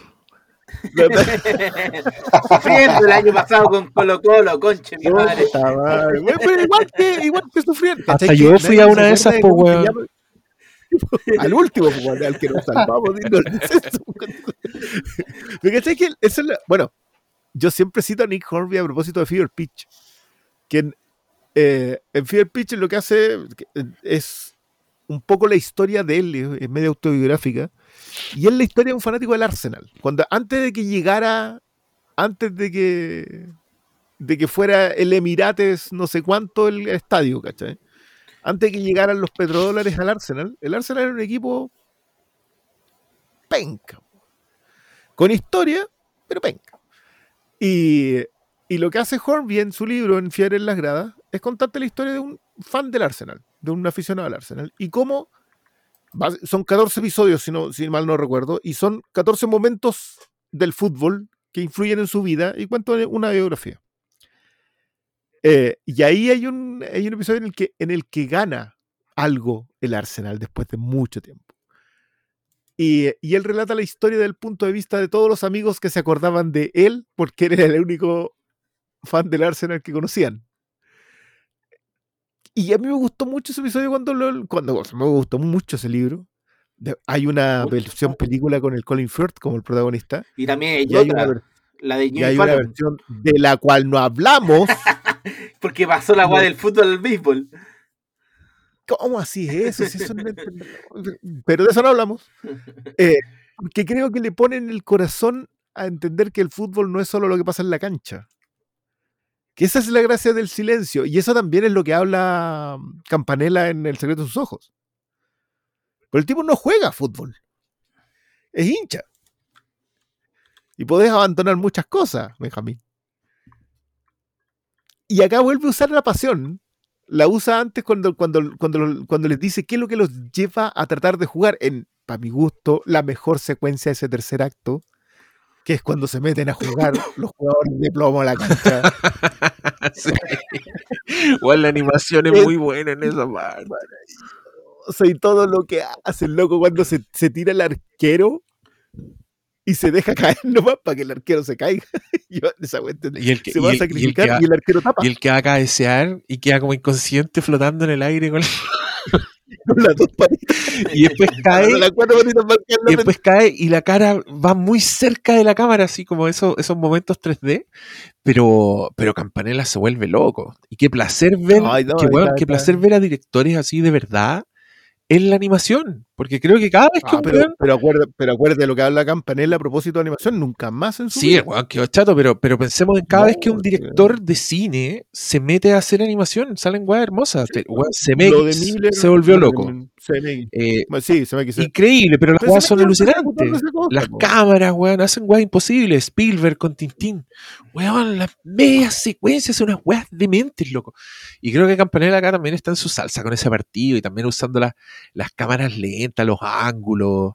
eh, cuando la señora salta y le salen volando como las tetas, weón. Son weas, de verdad son weas muy básicas y muy de animación tradicional, pero que son muy graciosas. po, Y le, y le ponen mucho... No, Le- No, le pone mucho. Yo, yo para mí, la yo no podía estar. Yo estaba muerto de la risa con la secuencia de los. de la- las dos veces que la leí me, me- me- me- me he reído igual con la secuencia de los personajes entrando y la de la bandera cuando abren la barra. que esa- esa Eh, Oye, pero yo... Más encima, en el 3D yo me acuerdo que se veía muy bien esa, No, esa pasada porque los veía y Sí, fue to- si todos pasan volando al lado tuyo. No, si Campanella, yo creo que por eso se volvió tan loco Campanella. Si trató de hacer muchas weas con Metegol. Y en mi opinión lo, lo Mm. logró. Eh, Sí, yo también creo. No, y sé que esa misma de la secuencia de los de los eh, jugadores de plomo interviniendo, eh, después creo que también resulta cuando los sacan del partido y uno entiende por qué los sacan del partido. Y esa Sí. es muy futbolera. Y entendí ahí el corazón del juego, ¿cachai? Que hay- es una weá que siempre se olvida, sobre todo en estos tiempos en donde petrodólares, marketing, eh, escudo. Yo no corro 10 metros sin un sponsor. Oye, que me reí con esta talla, weón, que toma el helicóptero va a ir al lado. Los jugadores, los cracks, se retiran. Los managers son eternos. son eternos. No, este es Pero, cuando entendís por qué no, no van a seguir interviniendo en el partido, ahí te quedan ahí sentarte y disfrutar. Oye, a, No, a mí me, me Todo gusta. eso, no, so- espérate, per- perdón, Pastor. Solo una, una escenita que sí. me da risa porque se me grabó y yo me, me acordaba en Ted Lasso. cuando la primera vez que el, el weón saco weas como que tira el medio pelotazo al arco, cuando recién partió el partido, cuando va a hacer el primer gol y tienen al, al guatón al arco, que ese que decía, Laurita tiene novio, ese. Y weón pasa la pelota así como que casi que sacando fuego, a punto de meterse al arco y el weón en vez de atajar, o sea, le dice, la hora, profe. y la weá partió recién el partido. Ah, No, después cuando estábamos Estoy haciendo tiempo, pero si vamos perdiendo, puta, pero por uno sé. cuando estábamos en Ted Lasso en un momento similar, yo en mi cabeza estaba la hora, profe. Ah, la weá. No, esa, esa, bueno, es que tiene mucha, esa, esa secuencia yo creo que es la que tiene las mejores tallas, pero yo, el sacrificio del, que, que yo siempre digo que toda gran historia de fútbol tiene siempre el sacrificio del arquero. Shaolin Soccer también el arquero se sacrifica en una pasada. Acá el arquero del metegol del Takataka también se sacrifica para quedar estampado en un palo y que suena. Qué buena Shaolin. Soccer, loco. Qué buena Shaolin Soccer. weón. Pero Shaolin Soccer es otro. es- Sí, otra es su propio género. weón. Ese, ese weón es su propio género. ¿Cómo se llama ese Ese loco Stephen Chow. Steven Steven ese weón está loco, weón. Sus películas son una Sí. demencia. Kung Fu Hustle no se puede creer. No, pero es tan- que, que para mí la mejor definición de Kung Fu Hustle es que es la, la vecindad del chavo con superpoderes. Sí, weón, palpico. Pero O sea, hay una, hay una doña Florinda literal. Loco, Sí, la doña. Florinda corre. Y es una vieja que tiene poderes es así de. Matrix. Uy, no, pero, pero Kung Fu Hustle es una locura. O sea, ti- tiene una secuencia que empieza con un con una banda criminal Haciendo un musical. haciendo un baile. Sí. Loco. Y ese, y e- bueno, es el probablemente uno de los directores más exitosos de la historia también. Sí, po, ese weón. Es un tipo que su taquilla solamente la gana él. Es Como que es el James Cameron de, Oriente. El Kramer de Se Oriente. supera a sí mismo. Sí. no, hizo 500 millones de dólares con una película que costó 20. ¿Qué 20? Bueno, debe filmarlas con el vuelto al Y tú veis sus películas y son súper groseras, son como políticamente incorrectas, abuso infantil, así como toda la weá, tenéis el cartón completo, no importa una raja, el weón en su propia industria. ¿Ustedes vieron la de la sirena, la sirenita? Oye, weón, tiene chistes buenos esa weá. Tiene, tiene- para sí. mí todo el rollo con las corporaciones es extraordinario. Todo. Sí, es súper es anarca esa película. Es particularmente anarca en esa bola. En su bola ecologista, como es el, el de 31 minutos. Sí, pero, pero es hermoso porque, claro, él, él hace su interpretación superpoderes de, del fútbol, porque igual es una weá lejana. ¿O ustedes también sienten el espíritu del fútbol en, en No, Soccer? no, no, ¿No? ahí está el espíritu del kung fu. Del kung fu. Sí, pues cierto. Es otra weá. No, otro- supercampeón otro- es una pues, es como el, el alargar los partidos, el ponerle superpoderes, o sea, ese pelotazo que la onda expansiva le, le desintegra la ropa al arquero, que es para cagarse la risa. Ah, No, para mí cuando lo ataja con, una so- con un solo brazo. Cuando sujeta la pelota nomás y vos decís, no, y las cámaras que ocupa, si ese loco es un prodigio. no, así es La, ridículo. la secuencia, la secuencia Soldado Ryan, que es cuando se enfrentan a- al, en una pichanga de barrio con otro equipo que son, son conocidos por ser cochinos para jugar, y que la pasa de, de jugar a la pelota que después de tanto foul ya se mete así como bajo tierra y va arrastrándose nomás para sobrevivir los balazos. ¿Y qué volanda? Y le funciona todo. Loco, yo encuentro que le funciona todo.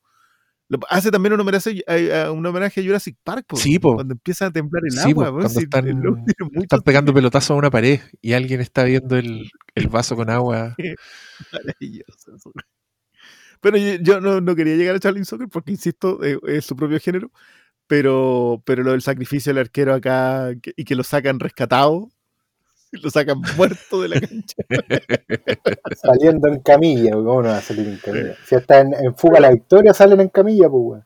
Sí, por eso, ¿sí, cach- ¿cachai? Si todos los arqueros se tienen que sacrificar en algún punto, son como que están de- destinados al sacrificio. Eh, fuga la victoria. A todo esto, eh, yo quería decir que probablemente la, la más pelotera de todas las mencionadas sigue siendo el chanfle. Sí, Sí, el Sí, chanfle tiene po. mucho del, del- del espíritu de por qué se juega fútbol. es que eso se- será también Sí. porque es, es de dentro. Porque igual Ted Lazo, Puede ser. Sí, es que Ted Lasso yo encuentro que tiene ese gran mérito que es de fuera, claro, pero supo ver algo que incluso a los que están dentro se les olvidó. Como Coco. Como... Pero mira el rebote. y que yo creo que, a diferencia, mete gol es de alguien que está, Sí, la po. vive, la respira Sí, y, la, y te la entrega y se la entrega al Y mundo. la ¿cachai? transmite, weón. pondría esa esa weá es hermosa, loco. Yo, yo respeto por cualquier persona que logra transmitir sus pasiones. Eh, creo que nosotros tratamos de hacerlo en este humilde cuchitril. Eh, pero cualquiera, o sea, hablemos, aquí cae, weón, cae Tarantino en esta weá. Cae todo, todas las personas que te hacen como fascinantes sus propias pasiones, benditos sean, embajadores del arte y de todo lo que es bueno en, esta vida. Como Ted Lasso.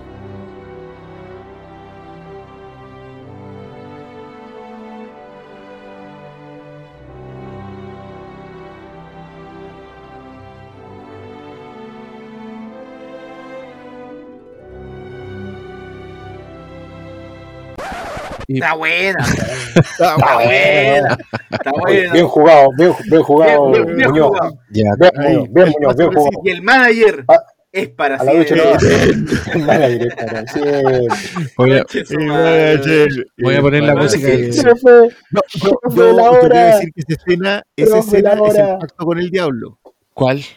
Yo Sí. estoy seguro, la escena cuando, el, cuando el, le dice, se acerca al cabrón Ah, chico y le sí, dice, po.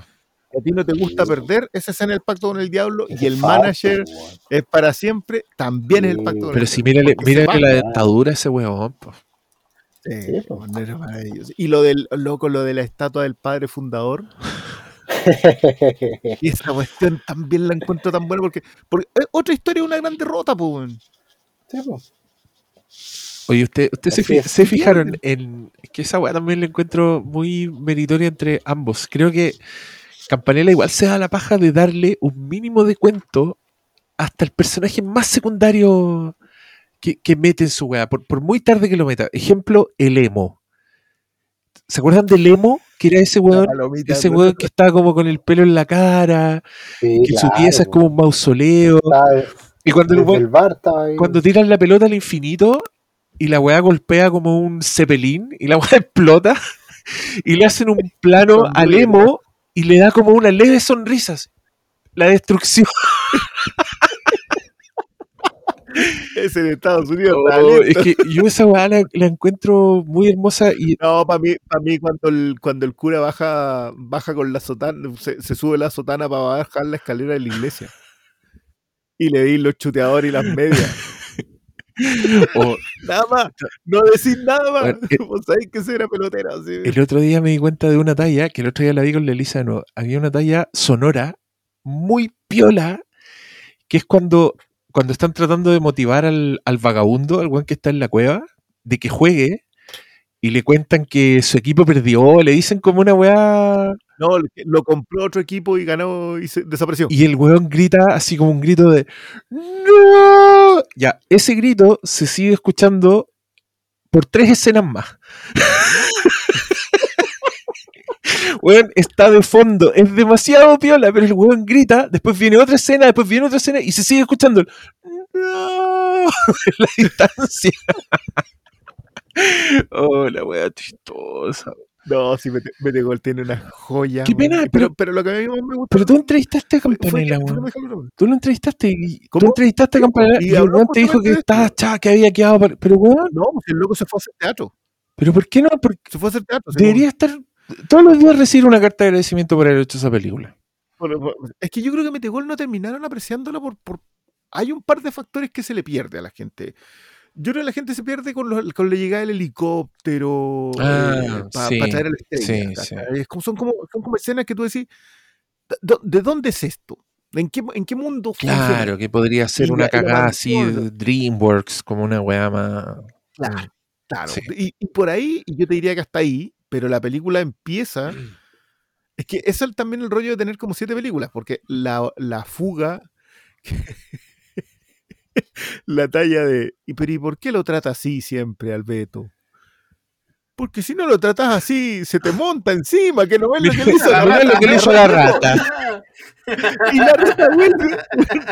No sabéis cómo, pero viene pelada, completa, domesticada, entera, y han pasado como dos minutos. Oye, y ahí, ten- ahí tenía otra película, la película del basural. Esa es, como toda una peliculita. No, es una película, Y, claro. y las ratas son asquerosas y el 3D de las ratas es impresionante. Cuando las buenas gritan, la cámara se mete como a los hocicos a los ratones y, y veis como su, su campanita vibrando y las babas. Oh, la weá asquerosa. Pero hermosa, los cabros chicos se quedan pegados, los adultos también. No, grande campanilla, weón. Si, si yo lo hubiera- hubiera estado ahí contigo, le habría dicho ni una pregunta, weón. Pico con todo. Puro pelarle el cable con metegol. con Metegol. el, loco, el loco hablaba de eso. Yo, yo sabía que el tipo había quedado muy frustrado por lo difícil que había sido. Pero no, no sabía que tanto como para dejar las cámaras un rato. O sea, el loco de verdad que se fue a hacer teatro. Y la editó él, po. Creo que es una película que no es lo suficiente, es lo, como la fiebre del loco de, de Andrew Good. Que es lo suficientemente para afuera, para no ser tan aceptada localmente, y lo suficientemente local para no ser tan aceptada afuera. Ah, mira que. Y esos son, son estos pequeños detalles en donde se tema. Porque esto no es una película completamente argentina. Aunque yo, yo insisto, el chiste del cordobés, que, que no le entendí nada porque habla cordobés. eh, no habla argentino, pues, habla, habla otro idioma como medio cantadito y no le entendí mucho. Claro, pasan como chistes locales, pero a mí me entusiasma mucho porque como que me, me pierdo en ese mismo mundo. La talla del ruso, la talla del chino, la talla del brasileño. son- ¡Coreano! ¡Ah, no! Talla buena, weón. No, y, y, y, y cuestiones físicas, lo de los experimentos genéticos para ser mejores jugadores. hacer nuevos cuando productos. Era, como- era una avestruz zapatilla, era como una weá de marketing, era una weá como el pico. ¿Y, y duraba cuánto? Si duraba medio minuto, si era súper corta, era para la Era para el rescate, pues era para que sa- salieran del, del problema. Y esa secuencia es súper bonita también. que remataba todo con un pernito Que cayendo. ca- en una cámara lenta preciosa que hace el chispazo de la explosión. La weá, weón. Es, es muy cinematográfica, weón. así. Es mucho, es que por eso te digo yo, tiene mucho cine en los dos sentidos, en, en el homenaje cinematográfico a 2001, a Apocalypse Now, pero tiene, tiene secuencias narrativamente que yo, eso es lo, un, de- un detalle en paralelo. Cuando ustedes hablan de la escritura de, mm, Ted- Lasso, yo encuentro que, es muy, muy cierto y que en general en este tipo de drama más contenido de 30 minutos y de tintes de comedia, eh, es más fácil perderse en lo bien armado que está el arco estructural, el arco narrativo más largo. Por eso yo te hablaba del paseo de la manito. Te llevan de la manito para que tú llegues al final con el gusto de haber estado viendo algo muy bien escrito, pero también entendiendo que el viaje por el que te llevaron te llevó por un altibajo de emociones que te colocó justo en el asiento en donde teníais que estar en el último episodio y en el caso de Mete Gol, para que apreciarais el silencio y todo eso pasa, que creo que en Metegol lo comprime tanto hacia el final cuando lo entiende el capitán. Primero, cuando entiende por qué no pueden seguir jugando. ¿Cachai? Porque, porque no es, porque eso no es el juego, ¿cachai? El juego es jugarlo bien con la gente que tiene que jugarlo bien aunque pierda. Entonces no. Esa, esa, esa, ese gran marco narrativo, de qué gusto verlo hoy día. En cosas como Ted Lasso o en general en, en, volver a ver Metegol también. Ya, tuvimos un final falso, pero voy a meter esto como en una escena post